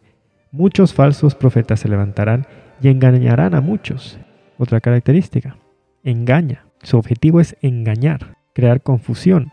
En el versículo 24, porque se levantarán falsos cristos y falsos profetas y harán grandes señales y prodigios, de tal manera que engañarán si fuere posible aún a los escogidos. El diablo les da poder y el Señor permite que hagan señales, prodigios, curaciones milagrosas, tengan sueños y visiones, hablen de cosas que a lo mejor han sucedido a otras personas, pero con el propósito de engañar, de llevar a la confusión, a la destrucción, de destruir los pilares de la fe cristiana, destruir la justificación por la fe, el servicio diario o continuo, destruir el santuario celestial y llevar a la gente a una salvación sin Cristo, sin santuario, simplemente por obras, por sentimientos, todo motivado por grandes señales y prodigios.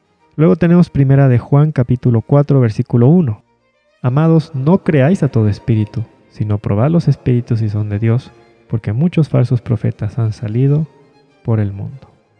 El Señor nos manda a cuestionar a toda persona que dice que ha recibido una visión, un sueño de Dios. Nos llama a cuestionar, no nos llama a creer ciegamente.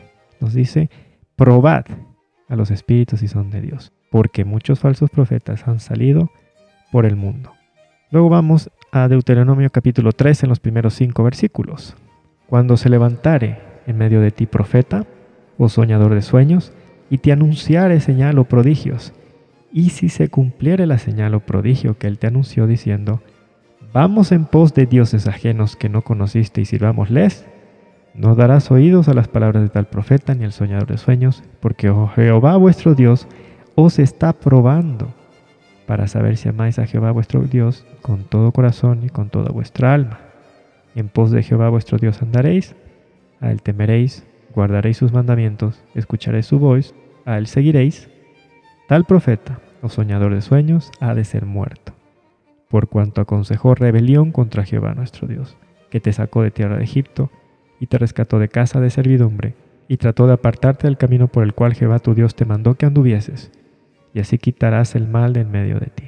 Recordemos que hemos leído que una señal para poder distinguir un verdadero profeta de un falso es que si habla de algo que va a ocurrir y, se cumple, es señal de que el Señor lo envió. Pero además de eso, aquí estamos leyendo, porque dice, y si se cumpliere la señal o prodijo que él te anunció, diciendo, Vamos en pos de dioses ajenos que no conociste y sirvámosle.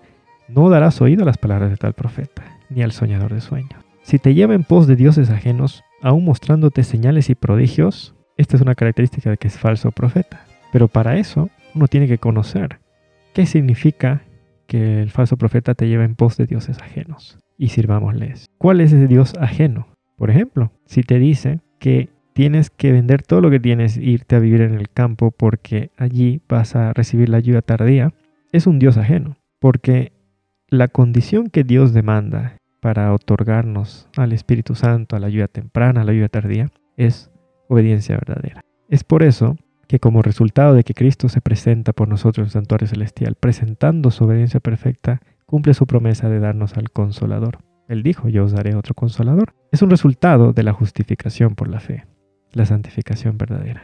Pero el falso profeta te lleva en pos de dioses ajenos. Él invierte la condición y te lleva a creer que la causa por la cual eres aceptado, por la causa por la cual recibes la ayuda temprana, la ayuda tardía, la causa por la que eres aceptado en el juicio, eres tú. Es algo que tú has alcanzado, has desarrollado, has hecho, la perfección en ti mismo. Es un Dios ajeno, no es Cristo. Porque dice, que te está apartando de Dios. ¿De quién te está apartando? De Cristo. Porque entonces, si yo puedo hacer algo para alcanzar la perfección, la salvación en mí mismo, de más vino Cristo a este mundo a vivir una vida de obediencia perfecta y perpetua. ¿Para qué necesito su obediencia perfecta si yo puedo alcanzar la perfección en mí mismo? En vano vino, en vano murió. Es un falso profeta que me está llevando en pos de dioses ajenos. Está utilizando algo que en sí mismo es bueno, porque los beneficios de vivir en el campo son evidentes, pero lo está colocando del lado de la santificación al lado de la justificación. Lo está volviendo en causa por la cual Dios me acepta, Dios me da la ayuda tardía, yo paso el juicio, yo desarrollo un carácter semejante al de Cristo y aparte te dice que en la ciudad no puedes desarrollar un carácter semejante al de Cristo, que Dios no escucha tu oración en la ciudad. Entonces ya la causa por la que Dios escucha mi oración ya no es Cristo, presentando mi oración. Es el campo. El campo se ha vuelto Cristo. Es un Dios ajeno. Y es una mentira. Porque la razón por la que Dios no va a escuchar tu oración en la ciudad, en el campo, no es por la contaminación, no es por las torres de celular, los satélites. La razón es por la que hemos estudiado, que nuestra condición delante de Dios es que estamos rechazados, bajo condenación y separados de Dios. No merecemos ser escuchados por Dios necesitamos de uno que merece ser escuchado y que se presente por nosotros. Necesitamos un mediador y ese mediador es Cristo. La única forma para que Dios escuche nuestra oración es que Cristo la presente. Es por eso que el cristiano tiene que orar, tiene que pedir en el nombre de Cristo. Es por eso. Cada vez que un cristiano dice, todo esto te lo pido en el nombre de Cristo, tiene que entender que la razón por la que está haciendo esa petición en el nombre de Cristo es porque Él la, tiene que presentar, porque yo no merezco ser escuchado. Sigamos analizando características de los falsos profetas en el libro de Jeremías capítulo 28, los primeros tres versículos, donde nos habla de la falsa profecía de Ananías. La palabra de Dios dice, aconteció en el mismo año, en el principio del reinado de Sedequías, rey de Judá, en el año cuarto, en el quinto mes, que Ananías, hijo de Azur, profeta que era de Gabaón, me habló en la casa de Jehová delante de los sacerdotes y de todo el pueblo, diciendo, así habló Jehová de los ejércitos, Dios de Israel, diciendo, quebranté el yugo del rey de Babilonia.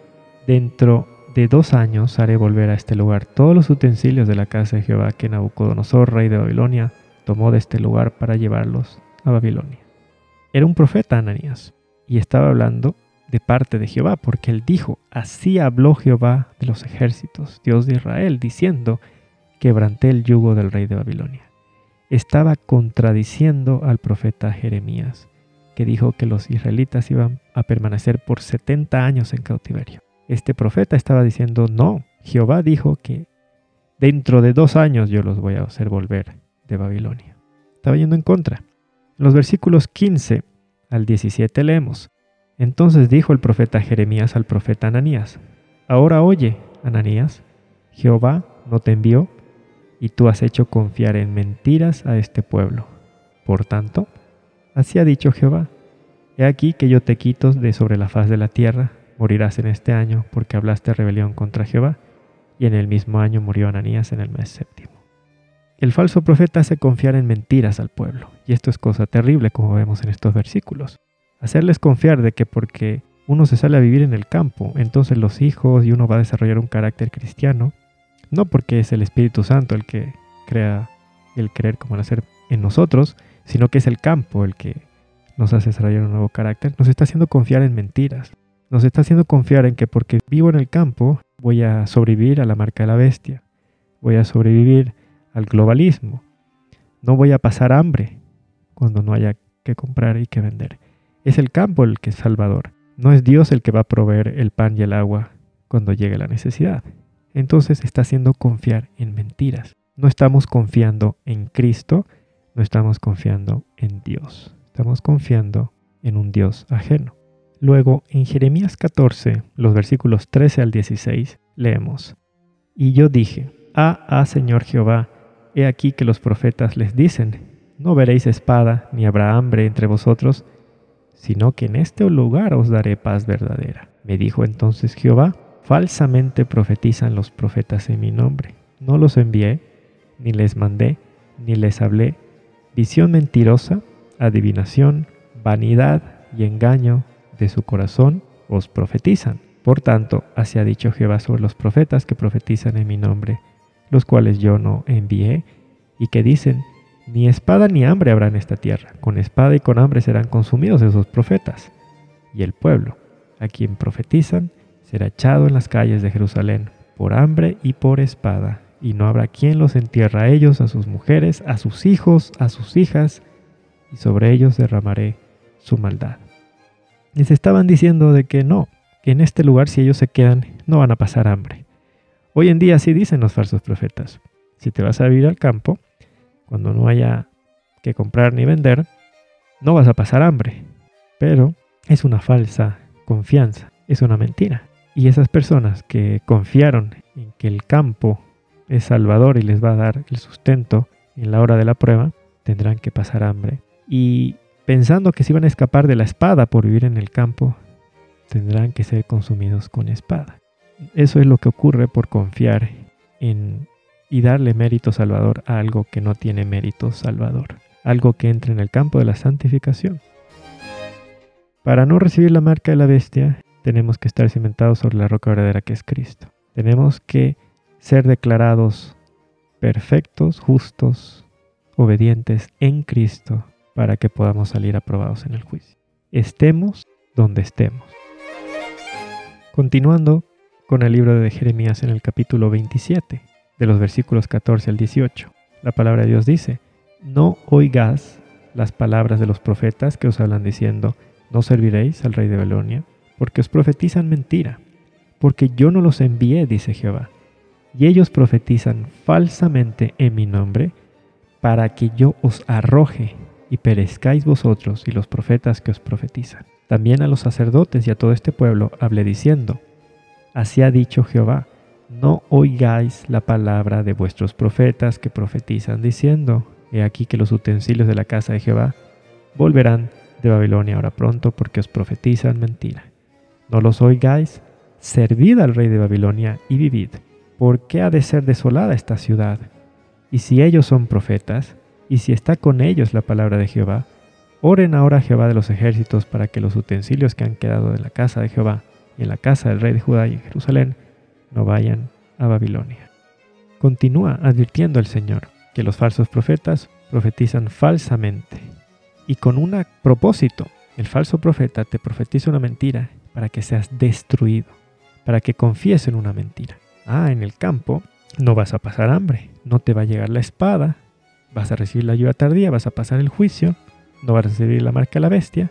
Lo que ellos saben es que vas a hacer más bien todo lo opuesto. Vas a pasar hambre, vas a recibir espada, no vas a pasar el juicio y vas a perecer. Eso es lo que ellos quieren.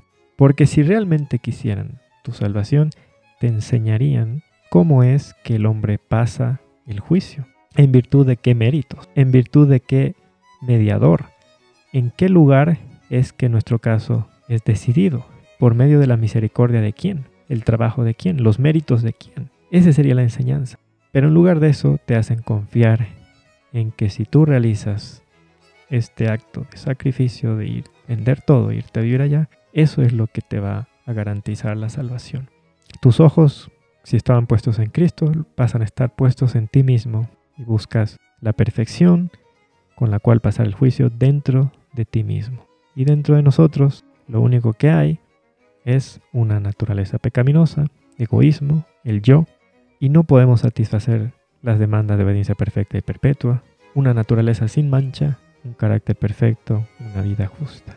Pero todo eso lo tenemos en Cristo. Si Él se presenta por nosotros en el juicio, seremos aceptados y como resultado podremos recibir la lluvia tardía. Que Cristo se presente por nosotros para como resultado otorgarnos al Espíritu Santo es que como resultado de la justificación se desarrolle en nosotros la obediencia verdadera y voluntaria. Entonces aquellas personas que exclaman y dicen, todo esto es una excusa para el pecado. Yo puedo dejar de pecar. Una cosa es dejar de realizar el acto del pecado y otra cosa es dejar de ser pecador, dejar de tener una inclinación al pecado. La ley condena esta inclinación, esta mancha de pecado. Es por eso que necesitamos de uno que fue engendrado sin mancha de pecado. Por eso que de Cristo está escrito en Lucas 1.35, el santo ser que nacerá será llamado Hijo de Dios. La demanda es, sed santos como yo soy santo. Pero nosotros tenemos mancha de pecado. ¿Cuál es la solución? Uno del que está escrito, el santo ser que nacerá será llamado Hijo de Dios. Uno que fue engendrado sin mancha de pecado. En el juicio, esa misma ley sigue demandando, sed santos. ¿Qué le voy a presentar yo? Pero si Cristo se presenta por mí y presenta su naturaleza sin mancha de pecado a mi favor, yo soy declarado sin mancha en Cristo delante de Dios y de la ley y puedo ser aceptado. Y el Espíritu Santo me es otorgado no para que yo pase el juicio con mis propios méritos, sino para que en esta vida aprenda a vivir de toda palabra que sale de la boca de Dios, porque esa misma ley que rige en todo el universo seguirá rigiendo por la eternidad, y es en este tiempo de gracia que yo debo aprender a desarrollar amor y la obediencia verdadera y voluntaria a esa ley. El Espíritu Santo no me es dado para que yo pase el juicio, me es dado como resultado de que estoy siendo aceptado en virtud de una justicia ajena a la de Cristo, para que yo abandone la odiosa práctica del pecado. Es el resultado, no es la causa por la que Dios me acepta, es el resultado de estar siendo aceptado en Cristo. Algo similar tenemos en Jeremías 23, versículo 13. La palabra de Dios dice, en los profetas de Samaria he visto desatinos, profetizaban en nombre de Baal e hicieron errar a mi pueblo de Israel. Se nos continúa dando una característica a los falsos profetas, hacen errar al pueblo. En lugar de edificarlo, le hacen errar, le hacen confiar en mentiras, los desvían de la verdad. En los versículos 25 al 26 leemos, Yo he oído lo que aquellos profetas dijeron, profetizando mentira en mi nombre, diciendo, Soñé, soñé. ¿Hasta cuándo estará esto en el corazón de los profetas que profetizan mentira y que profetizan el engaño de su corazón? Cosa terrible decir que uno ha tenido un sueño de Dios y dice soñé, soñé. Es algo grave Y es peor aún si es para llevar a la gente a la confusión, a confiar en mentiras y a cometer errores. Entonces, en resumen, todo lo que estamos viendo hasta Daniel 9.6 es que Daniel confiesa que todo el pueblo de Dios estaba en pecado y él se incluye entre los pecadores.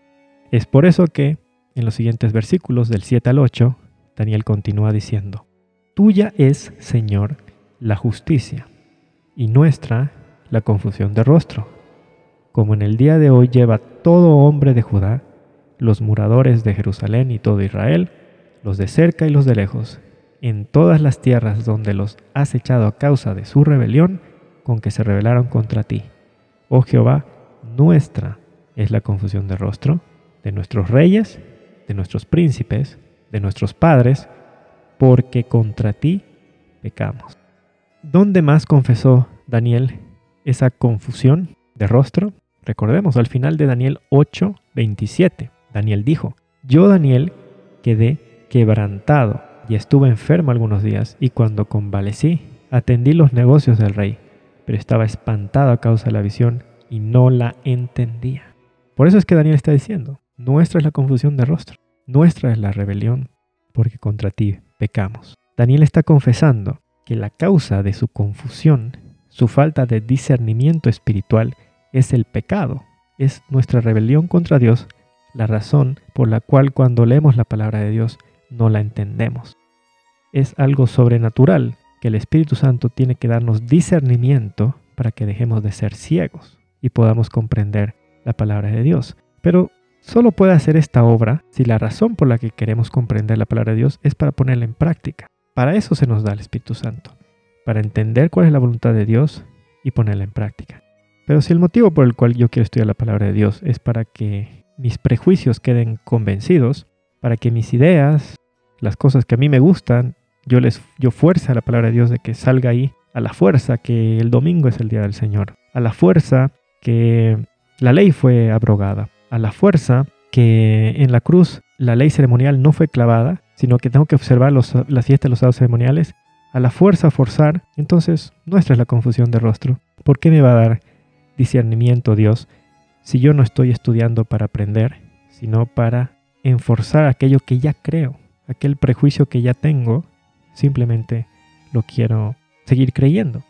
¿Para qué estudio la palabra de Dios si quiero seguir confiando en aquello que ya confío, seguir creyendo aquello que ya confío? Debemos estudiar la palabra de Dios para que su voluntad no sea revelada y la podamos obedecer. De lo contrario, esa confusión, esa falta de discernimiento va a continuar, porque estamos en rebelión contra Dios, estamos en rebelión contra su voluntad.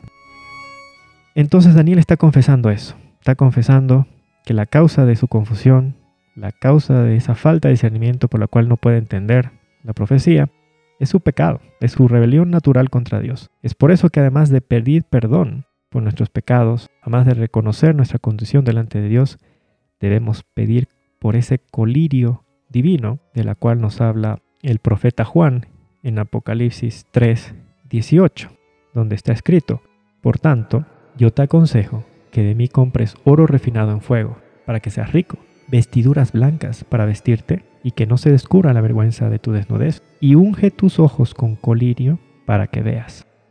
Cuando nuestro Señor Jesús caminó sobre esta tierra, Él devolvió la vista a muchos ciegos. Pero en Juan capítulo 9, versículos 39 al 41, ocurrió lo siguiente. Dijo Jesús, para juicio he venido yo a este mundo, para que los que no ven, vean y los que ven sean cegados. Entonces algunos de los fariseos que estaban con él, al oír esto, le dijeron, ¿acaso nosotros somos también ciegos? Jesús le respondió, si fueras ciegos, no tendrías pecado, mas ahora, porque decís vemos, vuestro pecado permanece. Es pecado esta ceguera espiritual, es pecado esta confusión de rostro este ojo depravado, esta naturaleza depravada que no nos permite comprender la palabra de Dios. Es pecado. Y si no queremos reconocer que por naturaleza somos ciegos, somos pecadores, el pecado permanece. Estamos diciendo, vemos. Y el Señor Jesús dijo, porque decís vemos, vuestro pecado permanece. Daniel está haciendo lo opuesto. Él no está diciendo, vemos. Él no está diciendo, yo soy justo, yo tengo discernimiento, yo ya entiendo el plan de salvación. Él está confesando, no tengo discernimiento espiritual. A pesar de que él en los capítulos anteriores, desde el capítulo 2, demuestra que puede interpretar sueños. Pero ¿qué entendió Daniel? Que la única relación por la que él podía interpretar los sueños es porque Dios le revelaba. En sí mismo, él no tenía discernimiento. Y aquí lo vuelve a reiterar. En sí mismo, él ya declaró que es impío, pecador, rebelde. No tiene discernimiento, es ciego. Entonces está pidiendo colirio, está pidiendo perdón, justicia. Porque al comienzo del versículo 8 dice, tuya es, Señor, la justicia, y nuestra la confusión de rostro. Continuemos ahora con Daniel 9:9. La palabra de Dios dice, De Jehová nuestro Dios es el tener misericordia y el perdonar, aunque contra Él nos hemos rebelado. ¿Contra quién pecamos? Contra Dios. Contra Él nos rebelamos. No pecamos contra el hombre, pecamos contra Dios. Es verdad que por nuestro pecado podemos hacer daño a nuestro semejante, pero en última instancia el legislador es Dios. Es por eso que a Él es que tenemos que pedirle perdón, es Él el que nos tiene que perdonar ese pecado. Entonces Daniel está haciendo su oración basado en un escrito está, porque él era estudioso de las escrituras. Todo lo que él oraba lo hacía en base a lo que él estudiaba en la palabra de Dios.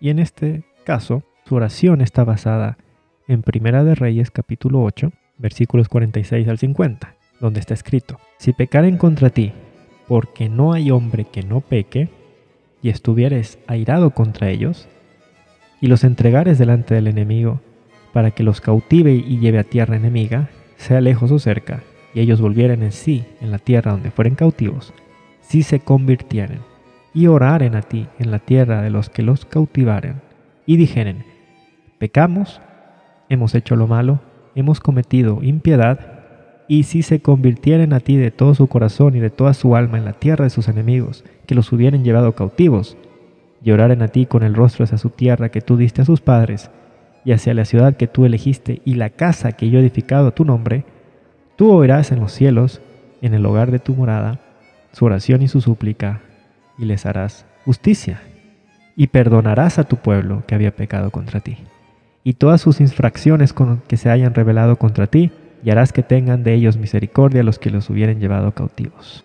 Es por eso que Daniel está haciendo esta oración. Está confiando en este escrito está. Y si analizamos este escrito está, ilustra claramente la condición del pueblo de Israel, porque ellos están cautivos en una tierra enemiga, de lejos.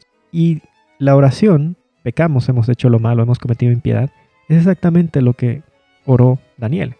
Hemos pecado, hemos hecho impíamente, hemos cometido iniquidad. Está dando cumplimiento a estos versículos. Y nótese que la condición era oraren a ti con el rostro hacia su tierra que tú diste a sus padres, hacia la ciudad que tú elegiste y a la casa que edificado tu nombre. ¿Por qué tenían que orar hacia Jerusalén? Porque allí estaba el santuario terrenal.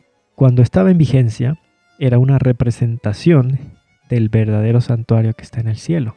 Es por eso que después de que dice que oren hacia Jerusalén, hacia la casa que he edificado en tu nombre, versículo 49 dice, ¿Dónde va a oír Jehová? ¿Va a oír acaso ahí en ese templo de Jerusalén? No, él dice, tú oirás en los cielos, en el lugar de tu morada, su oración y su súplica, y les harás justicia y perdonarás a tu pueblo. Él entendía que Jehová no es que nos escucha en estos templos hechos por manos humanas, no está aquí en la tierra encerrado en un templo. Ese templo, santuario de Jerusalén, era una representación del santuario celestial. Y allí es donde Dios escucha, donde hace justicia, donde perdona. Es allí donde en este momento se encuentra Cristo, presentando su justicia, su obediencia perfecta, para que seamos aceptados. Presenta su sangre derramada en la cruz para que seamos perdonados y para que como resultado podamos recibir al Espíritu Santo aquí en la tierra. Pero Él está en el cielo, el santuario celestial está en el tercer cielo y es allí donde se decide nuestro caso para vida eterna o muerte segunda. En el versículo 39 leemos nuevamente, Tú oirás en los cielos, en el lugar de tu morada, y perdonarás, y actuarás, y darás a cada uno conforme a sus caminos, cuyo corazón tú conoces, porque solo tú conoces el corazón de todos los hijos de los hombres. Nuevamente reitera, aquel que había mandado construir el santuario terrenal entendía que era una representación del verdadero lugar, que era la morada de Dios. Porque Dios tiene un lugar, su trono no está flotando en el espacio, su trono está en un edificio que es real, en un lugar que es real, que la palabra de Dios le llama el santuario en el cielo, el santuario celestial, el templo en el cielo. Ese es el lugar de su morada. Y es allí donde Él perdona, es allí donde dice Él actúa, donde da conforme a los caminos de los hombres. Ese lugar es el santuario celestial. En la dedicación del templo, que tenemos en Segunda de Crónicas 6, capítulo 6, podemos leer también a Salomón hablando en el versículo 30. Dice, Tú oirás desde los cielos, desde el lugar de tu morada, y perdonarás y darás a cada uno conforme a sus caminos, habiendo conocido su corazón, porque solo tú conoces el corazón de los hijos de los hombres. Aquel que construyó el templo, que por eso le llaman a los hombres el templo de Salomón, pero no era el templo de Salomón, porque el que le mandó construir era Dios. Pero como él le construyó, se le pusieron los hombres el nombre de templo de Salomón. Pero este Salomón, este rey que construyó el templo, tenía claro que era una representación del verdadero santuario en el cielo y que desde allí es que escucha a Dios y perdona. No es que escucha dentro de este templo aquí en la tierra, porque Él no está aquí en un templo en la tierra, Él está en el cielo, en el santuario celestial. Y nosotros ahora desde cualquier lugar del planeta, por la fe podemos dirigir nuestra mirada, nuestra oración por la fe a ese lugar. Luego, en el Salmo 25, el versículo 11, la palabra de Dios dice, Por amor de tu nombre, oh Jehová, perdonarás también mi pecado que es grande. No perdona Jehová nuestros pecados por algo que nosotros hacemos. Nosotros no merecemos el perdón. No hay nada que podamos hacer para merecer el perdón. Es, como dice, por amor de tu nombre, oh Jehová, que perdona. Es por su inherente misericordia. Es por gracia que nos perdona. Es porque en su Hijo amado tenemos perdón. Es porque su Hijo amado vino a esta tierra como hombre para colocarse bajo la ley y vivió una vida de obediencia perfecta y perpetua. Luego Jehová cargó sobre él el pecado de toda la raza humana caída y él pagó la paga del pecado que es muerte. Pero como en sí mismo no era pecador, resucitó y ahora está en el cielo, delante de Dios, hablando cara a cara con Dios a nuestro favor, presentando su obediencia perfecta a nuestro favor, presentando su sangre derramada en la cruz para que tengamos perdón, presentando su obediencia para que también se nos conceda el agente regenerador y nosotros podamos aquí en la tierra abandonar la odiosa práctica del pecado. Luego tenemos el Salmo 65, versículo 3. Las iniquidades prevalecen contra mí, mas nuestras rebeliones tú las perdonarás. Es Dios quien debe perdonar nuestros pecados. Ningún hombre aquí en la tierra tiene la potestad de perdonar el pecado de otro hombre. Esto lo entendían los fariseos y por eso le decían a Cristo, Solo Dios puede perdonar los pecados, como tú perdonas pecados, porque no reconocían que a Cristo como Dios, solamente como hombre. Pero Cristo es Dios y hombre al mismo tiempo. Dios desde la eternidad, hombre desde Lucas 1, 35 en adelante. Continuando con la oración de Daniel, versículos 9, 10, dice la palabra de Dios, no obedecimos la voz de Jehová nuestro Dios para andar en sus leyes que Él puso delante de nosotros por medio de sus siervos, los profetas. Daniel continúa confesando y reconoce el resultado de la rebelión. Versículo 10.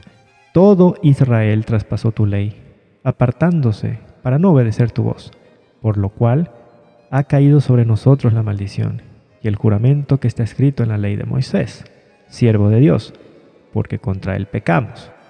Daniel está confesando que todo lo que experimentó el pueblo de Dios fue resultado de desobedecer a Dios. La advertencia ya había sido dada, porque él está diciendo, ¿no? Pecamos contra todo lo que estaba escrito en la ley de Moisés. ¿Qué es lo que estaba escrito? Que ellos no hicieron caso. Vamos a Deuteronomio 4, versículos 23 al 28. Guardaos, no os olvidéis del pacto de Jehová vuestro Dios que él estableció con vosotros y no os hagáis escultura o imagen de ninguna cosa que Jehová tu Dios te ha prohibido, porque Jehová tu Dios es fuego consumidor, Dios celoso. Cuando hayáis engendrado hijos y nietos, y hayáis envejecido en la tierra, si os corrompierais e hicierais escultura, imagen de cualquiera cosa, e hicierais lo malo ante los ojos de Jehová vuestro Dios para enojarlo, yo pongo hoy por testigos al cielo y la tierra, que pronto pereceréis totalmente de la tierra hacia la cual pasáis al Jordán para tomar posesión de ella. No estaréis en ella largos días sin que seáis destruidos. Y Jehová os esparcirá entre los hombres, y quedaréis pocos en número entre las naciones a las cuales os llevará Jehová. Y serviréis allí a dioses hechos de manos de hombre, de madera y piedra, que no ven, ni oyen, ni comen, ni huelen.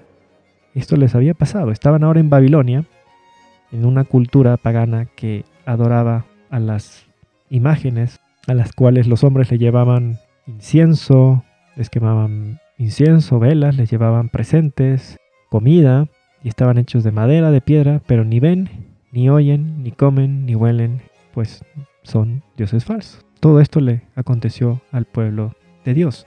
Por haber participado de la idolatría, fueron llevados al lugar más idólatra de la tierra, ya que esos querían hacer, querían servir al falso Dios, entonces los puso bajo su dominio. Esa fue la voluntad del pueblo y el Señor respetó su decisión y estaban cosechando los frutos de su propio accionar.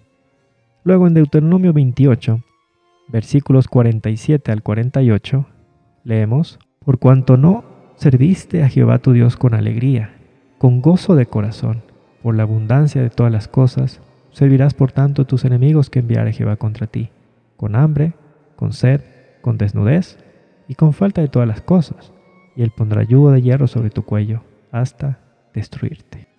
Esa es la obediencia que Dios acepta, no es la obediencia servil que por naturaleza hacemos de mala gana, obligados. La obediencia verdadera y voluntaria es la que es con alegría, con gozo de corazón. Es algo sobrenatural. Por naturaleza, por ejemplo, odiamos el sábado, no queremos que llegue y cuando llega queremos que se vaya rápido para yo hacer lo que a mí me agrada, ver televisión, ver el fútbol, pero por naturaleza todo lo que es la preparación del sábado me es algo pesado, aburrido, me fastidia. Eso es lo natural. Si yo confieso ese pecado a Dios, Él me va a perdonar. Si yo deseo ser declarado en Cristo perfecto guardador del sábado, en Cristo puedo ser declarado perfecto guardador del sábado porque Él es el único que guardó el sábado de manera perfecta y perpetua para mí, que no soy verdadero guardador del sábado. Por mucho que me crea que soy, pero Dios no acepta esta obediencia obligada que yo hago, servil, que lo hago para que Él me acepte. Él no acepta una obediencia que es para que Él me acepte. Porque para que Él me acepte, Cristo tiene que presentar su obediencia por mí. Yo no obedezco, yo no guardo el sábado para que Dios me acepte, sino como resultado de estar siendo justificado en virtud de esa obediencia perfecta de Cristo, al cuarto, al quinto, a todos los mandamientos, a toda la ley de Dios que me da su Santo Espíritu, para que en mí pueda sembrar el amor. El amor a Dios, a mi prójimo, el amor al cuarto mandamiento, el amor al sábado, para que yo, con alegría y con gozo de corazón, haga lo que Dios agrada, haga la preparación del sábado y en ese día cumpla su voluntad, estudiando su palabra, meditando en su obra de creación, en su amor, en el plan de redención y dando a conocer ese plan maravilloso de salvación a todos aquellos que no lo conocen. Siendo agradecido por la abundancia de todas las cosas que nos da Dios sin que lo merezcamos. Esa es la obediencia que Dios está buscando en todo ser humano que es un resultado de la justificación, no es una causa. Entonces tenemos que meditar que todas estas advertencias que en el pasado fueron dados al pueblo de Dios de aquel tiempo, al Israel según la carne, esas advertencias no fueron dadas únicamente para los israelitas del pasado. Esas advertencias son también para nosotros. Continuando con el estudio en Daniel 9:12, la palabra de Dios dice, y él ha cumplido la palabra que habló contra nosotros y contra nuestros jefes que nos gobernaron, trayendo sobre nosotros tan grande mal, pues nunca fue hecho debajo del cielo nada semejante a lo que se ha hecho contra Jerusalén. Daniel continúa confesando que todo aquello que le sobrevino al pueblo de Dios había sido advertido, pero ellos no hicieron caso. En el mismo capítulo 28 de Deuteronomio, versículos 62 al 67 leemos, y quedaréis pocos en número, en lugar de haber sido como las estrellas del cielo en multitud, por cuanto no obedecisteis a la voz de Jehová tu Dios.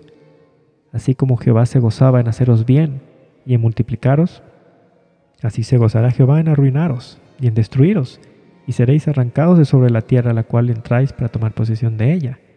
Y Jehová te esparcirá por todos los pueblos, desde un extremo de la tierra hasta el otro extremo, y allí servirás a dioses ajenos que no conociste, y tus padres, al leño y a la piedra. Y aún entre estas naciones descansarás, y la planta de tu pie tendrá reposo, pues allí te dará Jehová corazón temeroso, y desfallecimiento de ojos, y tristeza de alma. Y tendrás tu vida como algo que pende delante de ti, y estarás temeroso de día y de noche. No tendrás seguridad de tu vida.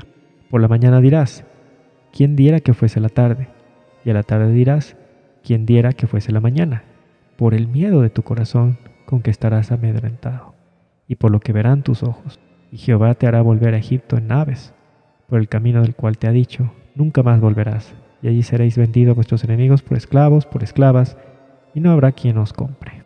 Estas advertencias son para nosotros. ¿Por qué ante todo lo que ocurre estamos temerosos de noche y de día, sin seguridad en nuestra vida, diciendo quién diera que fuese la tarde, quién diera que fuese la mañana, sin descansar, sin reposo, con corazón temeroso, desfallecimiento de ojos y tristeza del alma, pues habría que meditar si necesitamos hacer una oración y una confesión como la de Daniel. Y habrá que meditar si a lo mejor hemos estado confiando en dioses ajenos, a lo mejor hemos estado poniendo nuestra mirada dentro de nosotros para alcanzar la aceptación y no hemos aceptado a Cristo como nuestro sustituto en la vida, como nuestro garante y sustituto en la muerte, y como nuestro único mediador ante Dios y los hombres. En Daniel 9:13 dijo claramente, ¿no, Daniel? Conforme está escrito en la ley de Moisés, todo este mal vino sobre nosotros. Todo lo que estaba escrito en Deuteronomio capítulo 4, en capítulo 28, todo eso les había sobrevenido a los israelitas. Dios les había advertido, pero el pueblo no hizo caso. Y luego Daniel continúa diciendo, y no hemos implorado el favor de Jehová nuestro Dios para convertirnos de nuestras maldades y entender tu verdad. Esa petición de Daniel de implorar el favor de Jehová, al reconocer nuestra maldad y entender su verdad, está en Deuteronomio 4, versículos 29 al 31, pues allí está escrito, mas si desde allí buscares a Jehová tu Dios, lo hallarás, si lo buscares de todo tu corazón y de toda tu alma cuando estuvieres en angustia y te alcanzaren todas estas cosas, si en los postreros días te volvieres a Jehová tu Dios y oyeres su voz, porque Dios misericordioso es Jehová tu Dios, no te dejará, ni te destruirá, ni se olvidará del pacto que le juró a tus padres. En esta promesa estaba confiando Daniel, por eso estaba haciendo su oración y su confesión. ¿En qué más está basada su petición? Segunda de Crónicas capítulo 7, versículos 13 al 15. Si yo cerrare los cielos para que no haya lluvia, si mandare a la langosta que consuma la tierra, o si enviare pestilencia a mi pueblo, si se humillare mi pueblo sobre el cual mi nombre es invocado y oraren y buscaren mi rostro, y se convirtiere en sus malos caminos, entonces yo iré desde los cielos y perdonaré sus pecados y sanaré su tierra. Mas Ahora estarán abiertos mis ojos y atentos mis oídos a la oración en este lugar. En esas promesas está confiando Daniel. También tenemos Isaías 64, versículo 7. La palabra de Dios dice, Nadie hay que invoque tu nombre, que se despierte para apoyarse en ti, por lo cual escondiste de nosotros tu rostro y nos dejaste marchitar en poder de nuestras maldades. Daniel entendía que no había nadie que estaba invocando su nombre, haciendo confesión de pecados. La promesa era que si el pueblo se volvía a Dios y le imploraba pidiendo perdón, Dios no los abandonaría. Pero nadie estaba implorando a Dios. Entonces Daniel decide tomar este asunto en sus propias manos. Solo Daniel estaba implorando a Dios. Continuando con Daniel 9:14. Por tanto Jehová veló sobre el mal y lo trajo sobre nosotros, porque justo es Jehová, nuestro Dios, en todas sus obras que ha hecho, porque no obedecimos a su voz. Por varios versículos, Daniel habla de la misericordia de Dios, que por su misericordia nos va a perdonar. Pero Daniel entiende que Dios no es solo misericordia, no es solo justicia, es justo y misericordioso al mismo tiempo. Entonces, luego de hablar de la misericordia de Dios, ahora Daniel habla acerca de su justicia, de que él estaba siendo justo al cumplir aquello que había advertido al pueblo de que si ellos no obedecían, todo esto les iba a acontecer. El carácter de Dios es justo y misericordioso al mismo tiempo. No es solo amor, no es solo misericordia, ni tampoco es solo justicia y castigo. Es justo y misericordioso al mismo tiempo. Salmo 116.5. Clemente es Jehová y justo. Sí, misericordioso es nuestro Dios. Éxodo 34, de los versículos 5 al 7. Y Jehová descendió en la nube, y estuvo allí con él proclamando el nombre de Jehová. Y pasando Jehová por delante de él proclamó, Jehová, Jehová, fuerte, misericordioso y piadoso, tardo para la ira, grande en misericordia y verdad, que guarda misericordia a millares, que perdona la iniquidad, la rebelión y el pecado, y que de ningún modo tendrá por inocente al malvado, que visita la iniquidad de los padres sobre los hijos y sobre los hijos de los hijos hasta la tercera y cuarta generación. Este es el carácter perfecto de Dios, justo y misericordioso al mismo tiempo. Daniel 9:15 Ahora pues, Señor Dios nuestro, que sacaste tu pueblo de la tierra de Egipto con mano poderosa y te hiciste renombre cual lo tienes hoy, hemos pecado, hemos hecho impíamente. Lo primero que llama la atención es que Daniel reconoce que no fue Moisés quien sacó a los israelitas de Egipto, sino que fue Dios, tal como está en los diez mandamientos, en Éxodo 20, versículo 2. Yo soy Jehová tu Dios, que te saqué de la tierra de Egipto, de casa de servidumbre. También en Deuteronomio 6, 12. Cuídate de no olvidarte de Jehová, que te sacó de la tierra de Egipto, de casa de servidumbre. Esto es un contraste fuerte con lo que dijeron los israelitas en Éxodo 32, versículo 1. Viendo el pueblo que Moisés tardaba en descender del monte, se acercaron entonces a Aarón y le dijeron, levántate, haznos dioses que vayan delante de nosotros, porque a este Moisés, el varón que nos sacó de la tierra de Egipto, no sabemos qué le haya acontecido. Entonces, hasta aquí, hasta Daniel 9:15, Daniel ha estado orando y confesando su pecado. Y el pecado del pueblo de Dios. En el siguiente segmento vamos a seguir continuando el capítulo noveno de Daniel, que ya trata sobre la petición que Daniel va a hacer a Dios. Que el Señor los bendiga.